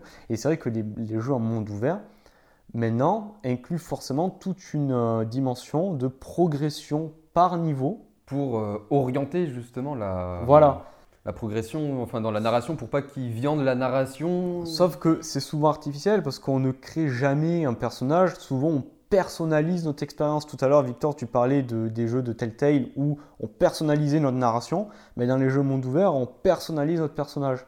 Voilà. Euh, finalement, ça reste le personnage qu'on nous a défini. Donc, si c'est un gros bourrin, c'est un gros bourrin. Mais en gros, on choisit si on est gros bourrin au corps à corps ou gros bourrin à distance, mais on reste un gros bourrin. Et surtout moi ce qui me gonfle dans, ce côté de, faire du RPG partout, c'est quand on sent que la progression est artificielle, et là je vais te laisser en parler, notamment avec The Evil Within 2, qui se présente comme la première partie du jeu est une zone ouverte, la deuxième partie est une zone euh, linéaire, mais notre personnage, comme il y a ce côté un peu ouvert, intègre un système de progression où on doit accomplir des missions secondaires, on doit récolter une sorte de substance verte qui nous permet de débloquer de nouvelles compétences. Et on sent que, euh, en gros, ce qu'ont fait les développeurs, ils disent, bon, ok, notre personnage, il peut faire ça, ça, ça, ça, ça. Ils ont tout découpé, ils ont tout rangé dans un tableau et ils ont établi un système de, enfin, des points pour débloquer ces compétences-là, alors que c'est artificiel. Mais là, je te laisse dire. En fait, l'artificialité saute aux yeux dans The Evil Within 2. Bah, elle était là aussi dans le premier d'ailleurs. On s'en plaignait aussi dans le premier, le fait que bah, le personnage, si, limite, il n'a même pas des capacités humaines en fait dans, son truc. Il est en, dessous de capacités humaines. C'est-à-dire, il est asthmatique après avoir essayé de sprinter en deux pas. enfin, tu vois, tu vois ton personnage, il fait. T'as le monstre qui te rattrape, tu fais. Mais non, mais cours quand même, fais quelque chose. Mm. Ou alors, quand il marche, il est extrêmement lent. Les coups de couteau pour se défendre contre les zombies. Enfin, c'est. Ça fait rien, ça fait rien. On dirait qu'il donne une petite gifle à un zombie et qui fait Oh, je m'en vais. C'est un jeu qui, qui favorise l'infiltration et quand on est à couvert, on ne peut pas assassiner un ennemi s'il passe à côté de notre couvert. Il faut le débloquer. Oui, en fait, c'est des caractéristiques qui paraissent simples et limpides. En fait, ce sont toutes des caractéristiques qu'il faut débloquer à chaque fois. Euh, tu as, cité ça, mais par exemple. Euh, mince, j'en ai plus qui me. Bah, avant que ça te revienne, par exemple, je reprends l'exemple de Mirror Edge. Euh, dans le premier, parce que ça paraissait naturel, quand tu sautes d'une certaine hauteur, ton personnage fait une roulade pour amortir la chute. Bon, maintenant le 2, comme c'est devenu un monde ouvert, ils ont instauré un système de progression il faut débloquer la roulade après le saut. Alors que c'est quelque chose qui devient naturel. C'est-à-dire qu'au début du jeu, tu perds la vie quand tu fais un, saut trop haut. Il faut que tu montes en niveau pour pouvoir débloquer la roulade pour pas perdre de vie. Alors que c'est juste une action qui est logique et naturelle. Enfin, c'est aberrant. Euh, un, jeu que, que, tu n'aimes pas trop, euh, Ghost Recon euh, Wildlands. Ah. Par exemple, moi, il y a un truc que j'ai trouvé aberrant, c'est que soit la progression euh, découpe des compétences qui devaient être naturelles au personnage, soit eh ben, il fallait trouver des compétences à débloquer. par exemple, tu peux faire en sorte que ton personnage augmente la résistance des véhicules. C'est naze. À ce moment-là, créer tout un système où on peut acheter nos véhicules et on peut les, renforcer euh, en débloquant euh, voilà, des portes blindées, des vides blindées, ce genre de choses. Mais je veux dire, pourquoi ce serait mon personnage qui améliore la résistance des véhicules? Enfin, parce qu'il fallait avoir un système de progression, il fallait euh, pouvoir permettre aux joueurs de débloquer des compétences. Et ce côté artificiel, mais il me gonfle, j'en peux plus de ça. Vivement qu'on en sorte, parce que c'est. Alors qu'avant, là où cette tendance était moins, était moins prononcée, ou en tout cas moins marquée, on avait des personnages qui avaient un mini. Alors, avant, c'était le personnage, il perdait toutes ses compétences, il devait les récupérer. Mais euh, bon, voilà, on prenait Kratos dans God of War, bon, il pouvait sprinter du début jusqu'à la fin et assez rapidement. C'était plus des compétences de combat qui débloquaient, mais on, avait déjà un minimum de puissance là. Ouais, ça me fait penser, ça me fait penser à une vidéo que, que Chechouné, un, un, vidéaste YouTube, a, fait sur la, critique du dernier. Euh, du dernier Far Cry, je sais plus comment il s'appelle. New Dawn? Euh, ouais. ouais. ouais. Le post-apo? Euh, ouais. le post-apo avec des fleurs euh, roses. c'est l'ajout par rapport au jeu principal. Enfin, c'est un espèce de gros, euh, gros ajout, non? Ouais, en fait, c'est un standalone. C'est un espèce de nouveau jeu, mais fait avec l'ancien. Donc, c'est un peu compliqué. en gros. C'était très technique. c'est du recyclage. Ouais, c'est ça. En, gros, il était, assez, il était assez énervé, lui, par, par les. Ben, c'est un peu c'est un peu ce qu'on ce qu'on a dit tout à l'heure en fait sur, sur le mythe de la progression euh, infinie à base de, euh, de un, personnage qui a un niveau et de euh, d'avoir d'être confronté à des ennemis du même niveau que soi, sauf que le problème c'est qu'il faut avoir ben, les armes pour le tuer. D'accord. Et donc c'est-à-dire enfin avoir plutôt des armes du même niveau que nous pour le tuer. Par exemple, je prends Borderlands, pareil, un, un FPS, première personne, on tire sur des ennemis post-apocalyptiques, et eh ben, euh, eh ben, on peut être niveau 30, l'ennemi peut être niveau 30. Si euh, notre petit sniper ou notre fusil automatique il est niveau 15, et eh ben, le monstre, ça va être un sac à PV, on va mettre 15 minutes pour le tuer. Et, euh, en fait, au final, c'est de la fausse, c'est de la fausse progression parce que c'est juste, juste du chiffre que, le joueur se prend et il va devoir, jouer et jouer pour, ben, pour en fait faire les dégâts qu'il devrait faire de base dans un FPS euh, classique. Savoir ton arme elle fait tant de dégâts et puis tu vises bien et si tu arrives à bien viser tu tues le monstre et pas euh, devoir euh, enfin pas avoir un sac à PV parce que notre arme elle est pourrie et devoir être sur un monstre pendant 10 minutes. parce que le problème c'est que le jeu pour pour pouvoir offrir une il est obligé d'offrir une progression aux joueurs. Et, euh, mais même les jeux d'avant, même les jeux linéaires, voilà, je citais God of War, il y avait un système de progression. Mais tu parles des jeux comme ça, mais tu prends les Metroid, tu prends Styx par, Par- exemple. par exemple. C'est tous des jeux où tu débloques des choses, mais c'est pas des choses que tu achètes, c'est des choses que tu débloques dans certains niveaux avec certaines conditions. Mais Metroid, tu débloques des, des, des- des objets ou des caractéristiques qui te permettent après de revisiter d'anciens niveaux pour débloquer de nouvelles zones. God of War, on gagnait de l'expérience et on débloquait de nouvelles techniques de combat. Mais euh, il n'y avait pas cet aspect euh, euh, vraiment progression de RPG avec des niveaux, ce genre de choses. Euh, C'était moins contraignant en tout c'était cas. c'était moins contraignant. Et puis bon, tu débloquais ce que tu avais envie, mais euh, tu pouvais, si tu voulais faire le jeu sans, tu pouvais faire le jeu sans. Finalement, c'est ce que propose Zelda. Zelda, euh, tu peux aller tuer Ganon dès le début. Alors, ça va être très dur. Parce que euh, voilà, t'as que trois cœurs, t'as pas, t'as une arme qui risque de se casser rapidement, t'as pas des pouvoirs qui t'aident. Mais si tu veux relever ce challenge, tu peux le faire. Peut-être qu'il faudrait que le- les mondes ouverts vers ça, c'est-à-dire le but final est accessible dès le début, par contre c'est difficile. Et si tu veux te faciliter, ben, tu fais le jeu, tu débloques en fait euh, des aides et tu t'arrêtes. À, à partir du moment où tu dis bon ben là j'ai suffisamment d'aides pour tenter le jeu, ben, tu, tu tentes la fin du jeu. Ce serait intéressant comme, euh, comme progression ça. Enfin, j'essaye à peu près de, de résumer tout ce, qui a, tout ce qui a été dit, mais la non-justification d'un monde ouvert viendrait dans la pauvreté de son utilisation ou alors dans son utilisation qu'on on va dire à rallonge que le- la RPGification permet, c'est-à-dire ah on n'a pas envie que tu ailles là-bas pour le moment, euh, tiens monte 30 niveaux et ensuite tu pourras, tu pourras y aller. Oui, tout à fait. Ben, c'est quand c'est quand c'est pas maîtrisé. Non, souvent les, les mauvais mondes ouverts, c'est quand on sent que c'est l'éditeur qui a dit vous faites un monde ouvert parce que c'est à la mode et, euh, et que du coup euh, le jeu le, le jeu est super parce qu'il y, y a de très bons mondes ouverts avec des, systèmes de progression type RPG. Enfin voilà, on prend on prend Skyrim par exemple qui est un jeu de rôle, sauf que la progression euh, comme c'est un jeu de rôle, elle est pensée pour. C'est-à-dire que les compétences que tu as au début, euh, elles sont logiques. Les compétences que tu débloques après coup, elles sont logiques. Et c'est, ni artificiel, c'est ni contraignant. Mais parce que le jeu est pensé pour ça. Assassin's Creed, j'ai pas fait les derniers, mais en tout cas, euh, déjà dans le 2, ça a commencé. Et puis même dans ce suivant, c'était, ça a toujours été artificiel, ce système de progression. C'était pas nécessaire. Le premier ne l'avait pas. Si on déblo- en, en- en avançant dans l'histoire principale, on débloquait de nouvelles armes de nouveaux outils, mais il n'y avait pas un système de niveau et tout ça. Et le jeu s'en sortait très bien, tu vois.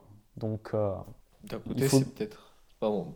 D'un côté, c'est peut-être la volonté aujourd'hui de, de vouloir tout chiffrer aussi, de vouloir tout Ouais. quantifier, de. De, bah ouais, de, de quantifier à chaque fois. Donc, du coup, ben là, il faut du chiffre pour montrer où est-ce qu'on en est, etc. Oui, d'indiquer où est-ce qu'on en est dans la progression du jeu aussi. euh, et si puis on- bon, euh, euh, le, le- le circuit euh, de, la, de la récompense, l'avantage d'avoir un système de RPG avec plusieurs jauges à remplir, euh, ça récompense le joueur. Voilà, euh, toutes les, tout- toutes les temps d'heures de jeu, ben, on prévoit qu'il remplit telle ou telle jauge de progression. Ben, ben voilà, il a sa récompense et ça le maintient. dans- Parce qu'il ne faut pas oublier que l'objectif du jeu, c'est de retenir l'attention des joueurs. Donc, euh, il y, a, il y a cette dimension-là. Donc du coup, ouais, le- pour toi, euh, le RP, la RPG, le fait qu'il y ait plus d'éléments de RPG dans les mondes ouverts, ça serait trop contraignant. Il faudrait qu'on revienne peut-être. euh, Bah, c'est que souvent, c'est fait, c'est mal fait. C'est très artificiel. Evil Within en est l'exemple. Le personnage, il n'a pas accès au début des compétences qui normalement devaient être naturelles. En fait, la nuance vient du fait que quand le, la- le système RPG dans les mondes ouverts est utilisé, débloquer des compétences t'ouvre des possibilités, mais ne te les ferme pas pour autant. C'est-à-dire, euh, dans Fallout New Vegas, bah, tu vas pouvoir aller jusqu'à New Vegas à pied, et si tu veux aller, tu vas, tu vas défoncer le mec ou lui parler, négocier directement. Tu auras certaines possibilités qui te seront beaucoup plus difficiles, tandis que actuellement, ça te ferme complètement les possibilités et en plus, on réduit ton personnage à l'état de quasiment de- d'enfant au milieu de, cette aventure-là. T'as t'as chopé la nuance parce qu'on revient à Skyrim, mais à Skyrim, dès le début du jeu, par exemple, tu peux cracher des flammes et soigner. C'est un soin que tu as de base. Euh, si jamais tu veux te spé- spécialiser dans la magie, ça va t'ouvrir à d'autres possibilités. Invoquer des, élémentaires, invoquer des monstres, avoir plusieurs sortes de magie, de feu, de soins, et etc. Mais si tu veux jouer un guerrier au corps à corps, bon, ben, le soin, euh, le sort de soin te suffit, et puis au, au pire, tu vas te barder de, de potions qui te régènent la vie. Mais les outils de base sont là. C'est vrai que dans les, quand, c'est mal fait, c'est qu'on te, on te ferme des, des, possibilités qui sont juste beaucoup trop contraignantes. Mais, ça joue beaucoup sur la frustration. ouais, hein. sauf que tu vois, Skyrim, il fait ça très bien parce que c'est un jeu de rôle, il est pensé comme ça. Sauf que comme on, le dit, on, on dit depuis au début, les jeux en monde ouvert, c'est des jeux action, aventure en monde ouvert, c'est pas des jeux de rôle en monde ouvert. Donc soit vous faites un vrai jeu de rôle en monde ouvert, soit vous faites un jeu d'action-aventure en monde ouvert. Mais là, en ce moment, ils, ils essayent de faire un peu des deux. Et c'est tellement précaire comme équilibre que ça ne marche jamais. Enfin, moi, sur moi, ça marche jamais, ça me gonfle. C'est ça que moi, ce qui me fascine le plus dans la, dans la RPGification, c'est par exemple, c'est The Crew. C'est quand même un, jeu de, un jeu de voiture en ligne, avec un monde ouvert, euh, des niveaux, mmh. euh, des, des, compétences, compétences, on va dire des, des pourcentages, par exemple, plus 3% de vitesse, quoi, pour donner un ordre d'idée, des pourcentages des, de, des compétences à débloquer, euh, des, pièces d'équipement qui, qui vont faire augmenter euh, la vitesse, le freinage, l'adhérence de ta voiture au fur et à mesure. Et euh, ben, ben, The Crew, au final, ça a tous les éléments d'un MMORPG. dans un jeu de voiture, on en Ta voiture, c'est le héros, quoi. C'est vachement bien que tu signales ça. Le, celui qui a instauré ça, c'est Call of Duty 4. À l'époque de l'ère de la PS3, c'est lui qui a amené bon, le mode multijoueur sur console de salon. Et c'est lui qui a instauré cette idée de tu augmentes ton profil de joueur avec des niveaux. Ton profil de joueur a des niveaux et ça te permet de débloquer de nouvelles armes, de les améliorer, d'avoir des. Alors, soit tu peux euh, changer l'apparence de tes armes, soit tu peux essayer de rajouter des, des, composantes pour améliorer la performance de tes armes. Et dans un jeu multijoueur, là où la progression c'est la compétence du joueur, c'est-à-dire il apprend à mieux viser, à mieux tirer, il, euh, il augmente ses réflexes, on a quand même rajouté une couche de RPG où tu augmentes des, des jauges en gagnant des parties. Même quand tu perds, tu gagnes un peu de points et ça te permet d'augmenter ton profil. Après, tu peux avoir un, des titres, enfin des trucs complètement euh, secondaires euh, pour garder ce un système de progression malgré tout. C'est-à-dire que la progression propre au joueur n'est pas suffisante. Il faut qu'il ait un système où il remplit des jauges. Au moins, il est content le joueur. Et The Crew, du coup, le, le réutilise. Et c'est vrai que, comme tu le signales, le MMORPG a tellement fixé de code actuel, c'est dingue en fait. Parce que le, MMORPG, ça, ça, ça combien ça plus de 20 ans, les premiers euh, MMORPG, je sais plus combien d'années. On, doit être à une bonne vingtaine d'années au moins. Une bonne vingtaine d'années. Et c'est fou à quel point maintenant, beaucoup de gens récupèrent des codes de chez eux. quoi. C'est dingue. Ça ferait, ça ferait l'objet d'un sujet. Le, le, RPG le, le, MMORPG et le, tout l'héritage du MMORPG dans, dans, la génération des jeux actuels. Je pense que, mais il faudrait qu'il y ait. Je n'ai pas donné toute la liste des sujets, mon ami. Il faut, par contre, il faudrait qu'on invite un ami à nous qui, qui, euh, qui lui euh, joue à, à, des MMO. Qui était là en plus lors de l'émission de la vie antérieure. Au moins, on, on, tease, on tease ça et on tease notre pote. Non, mais ça pourrait être un bon. Pour mettre en perspective ce qu'on dit là, par exemple, étudier précisément l'héritage des MMORPG, ça, ça ferait sens sur beaucoup de choses. Les jeux services. Putain, c'est les MMO. C'est des, dérivés, oui. Je veux dire, tout ça, oui, ça vient des D'ailleurs, la, prochaine mise à jour, de ce que j'ai pu comprendre, des rumeurs à peu près de, de No Man's Sky là, qui va arriver, euh, Beyond, eh bien, apparemment, ils veulent accentuer en plus le côté MMO de No Man's Sky. C'est-à-dire, euh, je crois qu'on peut faire que des parties à 6 joueurs sur, le même, euh, sur, le, sur la même instance. Et là, ils veulent vraiment plus implanter tout le monde, etc. Pour... De toute façon, c'était ce qui était promis à la base. Enfin, promis, on ne sait pas si c'est le marketing qui s'est emballé, ou si c'est Hello Games qui s'est emballé, ou si c'est juste un, un pélo qui était aux toilettes, qui a réfléchi, qui a fait tiens, ça serait bien une partie MMO, et le marketing a fait oh c'est génial! Le Sean Murray n'était même pas au courant, il a fait ah bon bah on va essayer. Enfin bref, ce qui est bien c'est qu'on a en fait on a répondu à la question à peu près qu'est-ce qui fait un bon euh, Juste moi je voudrais rajouter par rapport à ce que tu disais, euh, euh, tout ce que tu as dit, en fait, c'est vrai que ça montre que le, côté RPG et le côté compétence, ça enferme le joueur dans un certain schéma de, progression.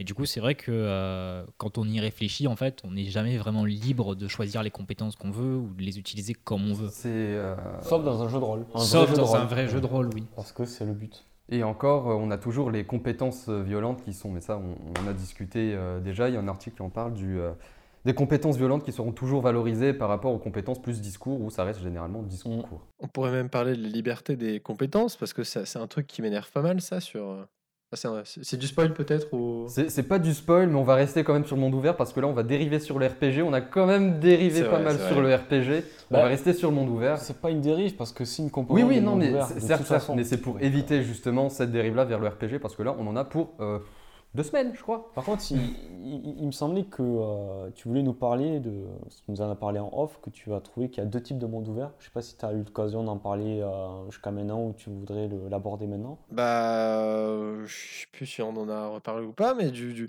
du, du, coup, moi je pensais qu'il y avait deux types de mondes ouverts. Il y avait le.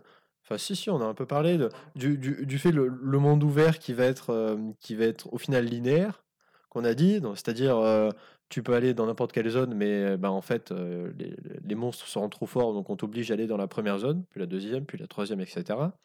Ou au contraire, des, des, des, mondes ouverts où les développeurs ont vraiment laissé la possibilité aux joueurs d'aller où il veut directement à l'instant T. ben, c'est notamment le cas sur The Crew.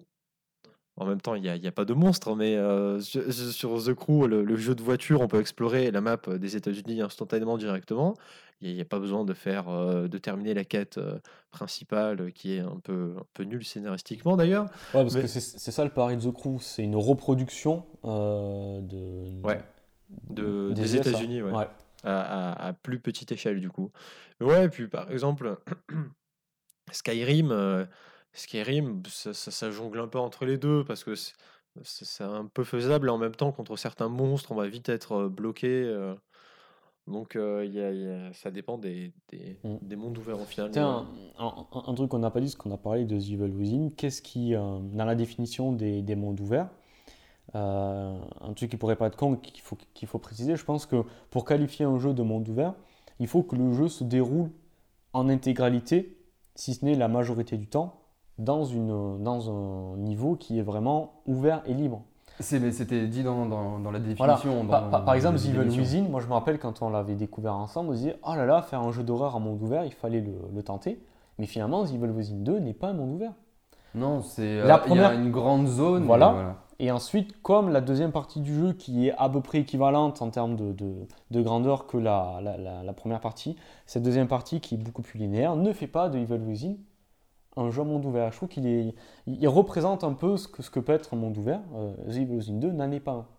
Là où un Skyrim l'est parce que tout le jeu se déroule, même si tu as des, as des zones linéaires quand tu vas dans les grottes, dans les donjons, la majorité du temps de jeu se passe dans ce monde ouvert-là, donc euh, c'est un monde ouvert. Est-ce que je, je sais pas trop, je sais pas trop si c'est le cas parce que du coup moi c'est c'est pas trop de ma génération, mais parce que j'ai commencé un, peu tard, mais par, rapport à cette histoire de monde ouvert, est-ce que est-ce que au final un, des arguments marketing, euh, ouais peut-être même le principal au début, c'était pas de dire vous aurez pas de temps de chargement, vous aurez pas à charger pendant 15 minutes la prochaine la prochaine zone où vous allez aller, par rapport à maintenant au final où bah, le, temps de chargement est ultra rapide. Euh, euh, et les jeux qui ont un temps de chargement assez long sont tout de suite euh, très très fortement critiqués parce que c'est devenu un truc essentiel maintenant.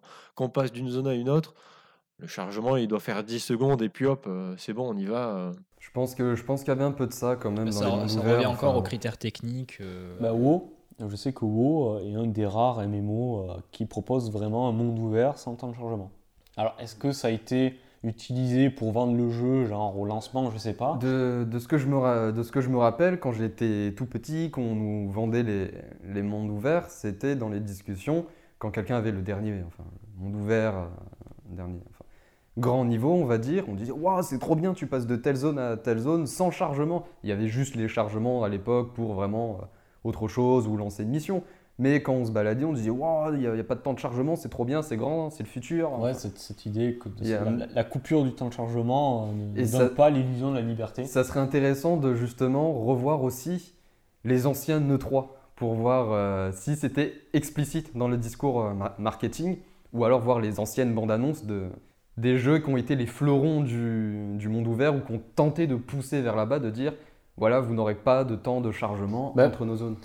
Tu vois, par exemple, euh, Monster Hunter, euh, le dernier en date s'appelle Monster Hunter World, qui présente vraiment des, très grandes maps avec différents niveaux, enfin différentes échelles en termes de verticalité, avec des sous-sols, euh, des hauteurs, tout ça. Chose que le jeu ne faisait pas avant. Euh, quand on allait sur un, niveau, il y avait plusieurs zones connectées entre elles, il y avait un petit un petit temps de chargement. Et c'est vrai que le World, du fait de proposer ces grands niveaux sans temps de chargement, a donné un sentiment de liberté dans l'exploration. Alors qu'avant, ah ben voilà, il y avait la zone 1 qui était reliée à la zone 3 et il y avait un petit chargement entre la zone 2 et la zone 3. Et c'est vrai que cette coupure réduisait, on va dire, le, le- le sentiment de liberté que Bah, le ça, World a apporté. Ça ramène à la contrainte technique et à l'aspect jeu vidéo. Je dois attendre que la, que la session charge. Ça ramène un peu à ça, alors que bah, du coup, avec les mondes ouverts actuels, bah, ça tend un petit peu à, à s'amenuiser. Oui, et maintenant, euh, pour euh, revenir encore une fois sur les temps de chargement, c'est quelque chose qui avait été reproché à Bloodborne. Quand Bloodborne, donc, qui est un jeu, on va dire, je dirais pas monde ouvert, je dirais semi-ouvert parce que c'est très dirigé, etc. quand même, euh, Bloodborne. euh, Bloodborne. Dark Souls, on le qualifie de monde ouvert, je crois. Oui, oui, mais Blood- Bloodborne aussi. Dark Souls, Bloodborne, de toute façon, c'est les mêmes, mais dans un univers différent. Il y avait deux, trois règles qui changent. Mais sinon, on se. Ouais, on va dire, bon, on va dire monde Ouais. ouvert pour, pour euh, gros- grossièreté de langage, enfin abus de langage. La preuve que c'est pas si simple de définir un monde ouvert. Ben, Bah, en fait, c'est ambigu parce que monde ouvert, tu vois les, par exemple Ghost Recon Wildlands, les montagnes, etc. Tu vas partout et Bloodborne, t'es dans une ville avec des ruelles et tu te déplaces Ouais. dans certaines de ces ruelles. parce que j'ai l'impression que la, la- représentation commune du monde ouvert, c'est la vallée. Les grands espaces américains. C'est voilà une chaîne de montagnes comme ça, et il y a, il y a- il y a- il y a une vallée où il y a tout- toute la, la carte. Et euh, donc cette idée qu'on peut aller tout azimut, enfin voilà, tu tournes à 300 degrés, tu peux aller dans une direction sans rencontrer d'obstacles. Alors que c'est vrai que Dark Souls et Bloodborne, ils te présentent des niveaux qui ont l'allure d'un niveau linéaire, alors qu'en fait tout est connecté, tout est logique et c'est un tout. Donc- et sans temps de chargement. Et sans aussi. temps de chargement, donc finalement c'est des mondes ouverts. Sauf lorsque le joueur meurt, justement, il y a un temps de chargement et il y a des joueurs qui se sont plaints en disant Oh là là, le temps de chargement, euh, il est long quand même, il fait près de 30 secondes parfois. Ouais, il- Bah, attends, deux minutes. euh, Il y a dû enfin, avoir un patch d'ailleurs de la part des développeurs Oui. pour réduire les temps de chargement parce que ça fait chier les gens. Ouais, oui. non, euh, maintenant, en plus, bon, ça rentre dans encore plein de trucs psychologiques et sociologiques. Le fait qu'on soit de plus en plus pressé à chaque fois, etc. On veut le truc maintenant, société addictogène et tout, tout ça, mais on va peut-être pas en parler. Ah oui, carrément. sinon, On va, jusqu'à là. ce Ouais. genre. ok, ok. on- Stop, stop. Arrêtez-vous. Non, mais oui, parce que, euh, enfin, de notre génération, en tout cas, je pense, on on n'a pas. Je pense que nous tous, on n'a pas expérimenté le traumatisme d'un d'un temps de chargement de 10 minutes. Ah si. Ah, Si, si, si. Ah, si. Si, si. Ah, euh, Tu sais, sur Windows 98, euh, Moi, j'ai- j'ai j'ai- j'ai fait mes armes sur la PlayStation 2. Ah oui, oui, les Ah temps oui, de oui. chargement, mon gars. J'imagine que c'est du coup, enfin, à à mon avis, euh, les mondes ouverts, une des explications, à mon avis, c'est sûrement le traumatisme euh, des temps de chargement hein, dans, dans la jeunesse. euh. C'est vrai, il y a- peut-être un peu de ça, mm, de ce fantasme de se dire voilà, on va se balader dans un pays entier que Daggerfall, là, en son temps, avait tenté de, de faire. il y a, y aussi peut-être le fantasme de sortir des, en- des archétypes de niveaux qu'on voyait avant, les égouts, euh, Mm. les tunnels, les, bah, Oui, les, les souterrains. L'environnement de neige, Voilà. l'environnement de feu, Bah, par le- exemple, les niveaux sous l'eau. tout ce qui est fermé avec des longs couloirs, on se disait, ben, on veut quelque chose de plus ouvert, des plaines, des montagnes, on veut explorer. Enfin, du coup, ça vient ça- aussi répondre Là, à ça a ce- ouvert de nouvelles représentations. On en parlait au début. Bon, bah, en fait, on a répondu à la question qu'est-ce qui fait un bon monde ouvert hein. Regardez l'heure et demie d'émission pour Tu, tu vas nous résumer ça du coup? Mais, euh, petit. Allez, résume une heure et demie. Euh, euh, je vais résumer. Alors, eh bien oui, je vais résumer. Allez, je, pas, t'avais pas d'autres questions? Justement, justement, je- j'y viens. Vite fait pour essayer de- d'englober le tour en, en- en quelques phrases quand même. Eh bien, le bon monde ouvert, on va dire, celui qui... de- Alors, déjà, est-ce que c'est la liberté? Non, suite aux lignes de code, suite à l'illusion que nous donnent les développeurs, mais ce qui fait un bon monde ouvert serait justement cette illusion qui tiendrait qu'à un fil, justement, que sur un certain moment pour le joueur, c'est-à-dire on va essayer de singer la vie dans un monde à travers diverses astuces, des personnages qui vont apparaître de, de manière aléatoire, qui vont proposer quelque chose. On a pris Fallout euh, New Vegas. On va essayer de diriger le moins possible l'exploration du monde, comme peut le faire Bethesda encore une fois avec Skyrim, par rapport à d'autres mondes ouverts qui, eux, on le sent, dirigent beaucoup plus. Si on a pris The Witcher, et The Witcher 3, faut- on va préciser, Red Dead Redemption 2 aussi. ou Red Dead Redemption, on peut, c'est la narration qui dirige, Oui, par contre. voilà, c'est la narration, oui. Mais sinon, de ce que nous avons dit, c'est que le monde ouvert de- doit donner cette illusion de liberté par le mouvement et par des interactions si possible. Oui. Après, là, quand même, tu parles spécifiquement à chaque fois de RPG. Et euh, je, je pense J'ai que... j'ai pas dit le mot RPG. Et Red Dead n'a pas de n'est pas un RPG et euh, le premier Assassin's, Assassin's Creed n'est pas un RPG. On reste sur du jeu assez solo, quoi. Enfin, en fait, ce que je veux dire par là, c'est que... Qui reste le meilleur, le premier. C'est une position que je soutiens. hein. Premier assassin, euh, on n'a pas fait mieux depuis. hein. Ça n'engage que moi. Je sais pas, moi, j'ai pas joué. en Je tout ne cas. démentirai pas. Bah, fais le premier. Mais, euh, mais ouais, enfin, euh, ce que j'avais en tête au final, c'est les, univers persistants au final. C'est- C'est-à-dire le fait, le fait quand tu joues à un MMORPG, un jeu en ligne massivement multijoueur, qu'il y ait d'autres personnes, qu'il y ait des milliers de personnes qui jouent en même temps que toi, et qui eux-mêmes aient un certain impact, qu'on peut assez critiquer quand même, mais bon, euh, qui a quand même une certaine présence sur l'univers, qui, qui va avoir quand même des enjeux. On peut par exemple citer des guerres de guildes, des guerres de territoire, du coup, entre les guildes, etc et qui fait que ce- sentiment donne aussi bah, une nouvelle approche dans, l'immersion par rapport à, un jeu solo. Parce que justement, quand, quand on ne sera pas connecté, on va se demander ben, qu'est-ce qui se passe?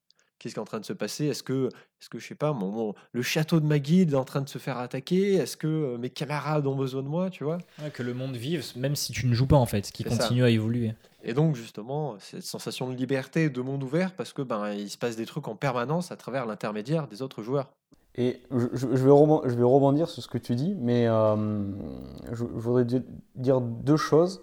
Euh, effectivement, cette composante de l'illusion est très importante, mais je pense que l'illusion euh, tient à l'expérience du jeu vidéo en général. C'est-à-dire que quand on Tout joue, à fait, tout à fait. on oui. est dans une forme d'illusion.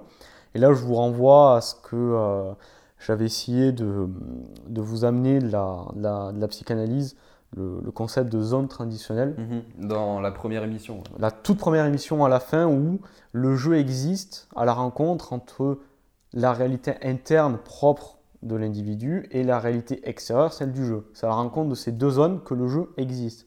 Donc on est dans une zone qui, qui tient plus de l'illusion, voilà, qui est vachement abstrait. Donc effectivement à cette dimension-là. Par contre, à chaque fois tu dis oui, mais euh, finalement il n'y a pas de liberté parce que euh, on est contraint par les, les règles dictées par les développeurs, par l'algorithme du jeu, tout ça. Ben, je pense que c'est faux parce que si tu prends un jeu qu'on dit, euh, les jeux dits à système, c'est-à-dire des jeux qui autorisent ce qu'on appelle le gameplay émergent, ça reste des jeux qui sont dictés par les règles euh, des développeurs. Mais justement, les règles du développeur, c'est de créer un système dans lequel le, joueur crée des choses. Le côté émergent qu'on dit, c'est la création du joueur. Et je trouve le, dernier Zelda, de toute façon, il va faire date parce que euh, il, est, euh, il est assez précurseur sur pas mal de choses. Je disais, quand, quand on sort du, du premier plateau de la zone tutoriel, on a une boîte à outils. Et c'est littéralement une boîte à outils. C'est-à-dire qu'on a des, on peut générer des bombes. Euh, on a un outil qui permet de figer certains objets dans le temps. Euh, on a un outil qui permet de les déplacer. Et à partir de là, tu peux créer plein d'interactions. C'est-à-dire que tu peux interagir avec l'environnement. Tu peux, euh, si jamais tu as un, cours d'eau et que tu as un arbre, tu peux abattre l'arbre qui va devenir un rondin et du coup le rondin va, euh, se faire emporter par le cours d'eau et ça va te servir de plateforme pour pouvoir euh, suivre le cours d'eau. Et tu peux même tailler de toute façon le rondin pour avoir des planches et faire. Donc, si jamais les développeurs créent des jeux à système, c'est-à-dire qu'ils prévoient différents systèmes qui interagissent entre eux, là il y a une vraie liberté, c'est-à-dire la création du joueur, ce que le joueur va pouvoir faire avec ce système-là. Euh, foutre le feu euh, à une plaine, par exemple, dans, Zelda- le dernier Zelda, tu peux foutre le feu euh, à, à de l'herbe, ce qui fait que il y a, de l'air chaud qui monte, et du coup, avec ton planeur, tu peux t'en servir pour prendre de, la hauteur. Tu vois et tu as plein d'interactions comme ça. Tu en as une où tu as un objet qui te permet de créer des, ballons qui font un peu euh, hélium. Eh ben, tu peux prendre une bombe que tu crées, mettre un ballon à hélium, prendre une feuille euh, que tu as, faut donner un coup, un coup de, enfin, taper dans le vent pour envoyer un, un coup de vent dans, dans le ballon à hélium et ainsi envoyer ta, ta bombe comme ça en hauteur et pouvoir la faire péter. Enfin, donc même si on crée un système de règles fermées, on peut créer des systèmes qui autorisent la liberté créatrice. Ouais, de créer des mondes plus complexes, tu veux dire. avec plus d'interaction, que ce soit au niveau de la physique ou euh, peut-être au niveau bah, de... Rappelez-vous, la physique, c'est la prochaine révolution technique du, du- du- du jeu vidéo qui va permettre le gameplay émergent. Et là, on aura une liberté. Oh là là, mais ça fait de la pub pour la, pour la dernière émission. Eh ça. oui, mais oui, mais tout est connecté. Tout est connecté, tout est lié. C'est un peu la métaphore Métaphore de de la la vie. vie. C'est une private euh, joke. Tout est une métaphore. de- En de ce moment, je- pour moi, ouais, je vois un peu la métaphore de la vie partout. Alors on va, on va terminer peut-être sur une question un peu plus dé- détendue, on va dire, mais quels sont votre, on va, allez, on va dire votre monde ouvert pour vous qui vous a, enfin, préféré, on va dire, et les, euh, les arguments pour, euh, pour ça? Un, monde ouvert, parce que si on parle de, de plusieurs, on s'en sort plus. Ça fait réfléchir tout Ah, ça. ça, Ah ouais. Est-ce que tu en as un, toi? Moi, j'en ai, j'en ai un. Attention, flashback de la vie antérieure. euh, je, continuerai d'en parler, mais c'était Stalker Shadow of Chernobyl, qui était un jeu sorti, je crois, en 2004 par un studio aujourd'hui fermé, Games World, euh, GSC Games World, enfin un studio ukrainien. Et en fait, ce jeu, une fois modé pour euh, rajouter deux trois trucs, avec le mode Oblivion Lost, qui débloquait euh, les zones auxquelles on ne pouvait pas accéder pour diverses raisons, et rajouter une guerre des factions, parce que c'était ce que les développeurs voulaient faire à la base, un monde beaucoup plus libre et avec une guerre des factions, et ce mode permettait ça. Et bien en fait, c'était un, c'est un jeu, j'ai mis énormément de, de temps à le terminer. Pourquoi? Juste parce que j'aimais bien me balader et flipper, parce que c'est un jeu qui, qui a des caractéristiques de l'horreur. Et j'aimais bien juste aller dans une base, faire mon petit commerce, et tout à coup, il y a une alarme dans la base, et il y a une faction qui est en train d'attaquer l'autre, et tout à coup, tu fais Ah, mais, mais j'ai pas de parti, moi, entre ces deux factions, donc tu prends parti, t'es dans ta guerre, puis ensuite, bah, tu ramasses ton butin si t'as réussi à survivre. Et ce monde ouvert m'a m'a marqué à partir du moment où, par hasard, j'ai croisé une faction, mais vraiment par hasard, et en fait, ils m'ont engagé en tant que mercenaire pour aller envahir une autre faction. J'ai fait bon, bah, soit, d'accord, j'ai pris, mon avance et je suis allé les suivre. Et en fait, c'est dans ce monde ouvert-là que j'ai eu ma première expérience de gameplay émergent. Alors, le gameplay émergent, c'est quand on fait des choses qui ne sont pas forcément prévues par les développeurs, on a une expérience qui est beaucoup plus personnalisée. Et en fait, alors je, je, je termine rapidement. Et en fait, il faisait sombre, c'était la nuit venait de tomber, et la bataille a commencé pile quand la nuit est tombée. Ce qui fait que je ne voyais strictement rien. Et les seules choses que je voyais, j'avais éteint ma lampe pour pas me faire repérer, c'était les, les- flashs des armes et de temps en temps une lumière blanche, une lampe torche qui s'éteignait. Et c'était la panique générale. Des fois, je prenais des dégâts, je me cachais, je savais pas où me mettre. Et, et comme je voyais des flashs d'armes à feu me tirer dessus, bah, je me suis dit, bah, faut, faut, que, faut que je me sauve, faut que je contre-attaque. Et donc, je sais même pas. Il y a un moment, je sais même plus sur qui je tirais. Tout ce que j'ai décidé de faire, c'était de barrer parce qu'il y avait des grenades qui pleuvaient. Et au moment où je me barre, je vois que l'ennemi se retourne vers moi. Il n'y avait plus personne. Le soleil, enfin, il faisait nuit noire. Je me suis réfugié dans un bâtiment. Et là, j'ai dû tenir ma position face à une quarantaine de mecs armés jusqu'aux dents. Et je suis monté dans ce bâtiment un peu comme dans The Raid. Dans, Mm. dans- Ouais. The Raid, c'est un film qui se passe dans un immeuble et les, les mecs en fait gravissent l'immeuble petit à petit au fur et à mesure des combats. C'était la même chose mais avec des armes à feu. Et, le sol, et au moment où le soleil allait se lever, je jette une dernière grenade de désespoir. Je n'ai plus de munitions. Calme plat. Rien du tout. Même pas un oiseau. Le soleil se lève. Je fais waouh. Ah ouais Qu'est-ce qui vient de se passer? Narration émergente, du coup. Oui, du coup, j'ai eu ma, ma- ma propre aventure. Des... Enfin, je l'avais trouvée exceptionnelle. Donc, j'ai ramassé, j'ai ramassé mon butin par, par conséquent. Et j'ai vu qu'en fait, mes coéquipiers étaient morts quasiment en arrivant. Et qu'ils- mais je savais pas ce qui avait merdé dans la mission. Pour que ça tourne au vinaigre comme ça, j'étais resté euh, deux heures sur mon PC à essayer de, de m'enfuir, de, de- de sauver ma peau. Mais je, déjà, enfin, j'ai réussi au tout dernier moment. Et en fait, c'est- ce jeu-là, Stalker Shadow of Chernobyl, avec ce mode Oblivion Lost, qui m'a fait vraiment, euh, vraiment, vraiment apprécier les mondes ouverts et me dire tiens, on peut me foutre la paix dans un jeu et je peux faire mon expérience et ensuite rejoindre la narration si, si j'ai envie. Et c'est ce jeu-là, moi, qui m'a donné envie. euh. Alors désolé pour ce, ce long discours, mais... Non, mais euh, là, voilà. c'était une belle anecdote. Vraiment, elle était chouette. Moi, ce sera beaucoup plus simple. hein. Euh, ce sera beaucoup moins profond aussi. mais, euh, je pense que je pense qu'au final, le, le monde ouvert auquel j'ai, euh, sur lequel je suis le, le plus resté et, et lequel j'ai le plus apprécié pour, pour- pour, euh, pour le monde ouvert en question, je pense que ça reste The Crew.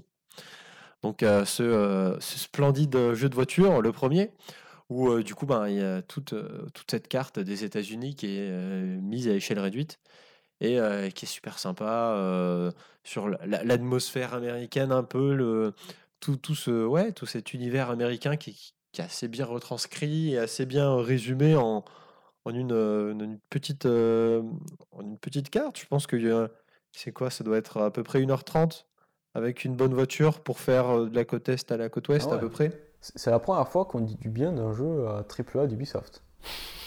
À noter, Il me semble. à noter dans le fois. calendrier quand même. hein. Non, on a, on a dû en dire. Non, mais on voit notre chemin parcouru. Voilà, on fait un remake du pilote, l'équipe au complet. On commence à, à vanter les mérites d'Ubisoft euh, AAA. Enfin, je, je sais pas où on va, mais C'est inquiétant. dire. Non, non, mais La voie de la sponsorisation. La passion. Non, mais c'est comme, comme dit Jay dans le podcast Les Tauliers, faut arrêter de se moquer d'Ubisoft parce que c'est trop méchant. voilà. Parce que c'est trop facile aussi. Donc, bah, voilà, il a dit la suite de la phrase. euh. Mais euh, voilà. non, du coup, peut-être. The Crew. Moi, je m'attendais à ce que tu aurais cité un MMO, par exemple. Ouais, mais pas mal bah, c'est vrai, mais enfin, euh, quand je réfléchis, la plupart des MMO, au final, en, en- en quoi vraiment leur carte a apporté quelque chose de vraiment important Ouais, euh, vi- vite fait, il y a peut-être Rift avec la dimension de faille qui arrive et qu'il faut protéger. euh, il faut protéger les petits villages parce qu'il y a des monstres qui arrivent d'un seul coup. Mais euh, l'avantage de, de, The Crew, en fait, j'y suis vraiment resté pour la map, pour, euh, pour le monde ouvert en question. Le premier ou le deuxième? Le premier. Le J'ai- premier, J'ai pas joué au deuxième et il me donne pas très envie. euh. C'est intéressant ce que tu dis parce que voilà, on n'a on a pas arrêté de dire ouais, euh, le- la progression et tout, c'est artificiel, ça fait chier. Damien a pas arrêté de dire ouais, mais peut-être que l'intérêt du- des mondes ouverts c'est l'exploration. Et du coup, toi, celui qui t'a marqué, c'est qui était là juste pour explorer le monde ouvert. Oui, parce que justement, The Crew avait euh, tous les mécanismes à, à la fin, quand, quand ils ont développé pas mal de mises à jour, il avait tous les mécanismes pour vraiment euh, nous donner l'opportunité d'approfondir, euh, bah, d'approfondir, de d'aller dans tous les recoins et que c'est vraiment d'intérêt. Ce qui, ce qui, pour moi, a vraiment euh, révolutionné le jeu, c'est quand ils ont sorti la, euh, une, option qui permettait de créer sa propre course, et donc de 8 checkpoints en tout. Donc il y avait 8 points de passage qu'on pouvait répartir et euh, bah, qui nous permettait de faire la course qu'on voulait sur euh, toute la zone qu'on voulait de, de la carte. Et pour moi, c'est ce qui a révolutionné parce que du coup, on pouvait, on pouvait, euh, pouvait farmer, on pouvait accumuler des ressources en jouant, et en même temps, on pouvait faire les courses qu'on voulait. Et donc, du coup, la map, je la connais par cœur. C'est- sans doute ça qui fait un bon monde ouvert. C'est quand ça te donne envie de l'habiter, mais juste pour, euh, pour explorer ce monde ouvert. Et vrai. Et, et que tu t'en fiches des- de, de la quête principale, la quête secondaire, la progression. Non, tu es juste là pour être dans cet univers, l'explorer, voir tout le monde. Ouais. Et, et- La magie est là, quoi.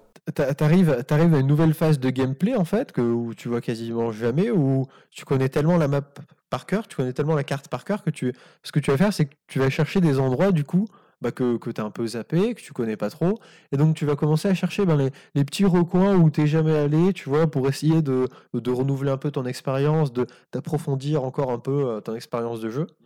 Et euh, je trouvais ça super. Mais c'est vrai que c'est rare. Hein, ce Ouais, ouais, ouais, ouais, c'est rare. euh, le...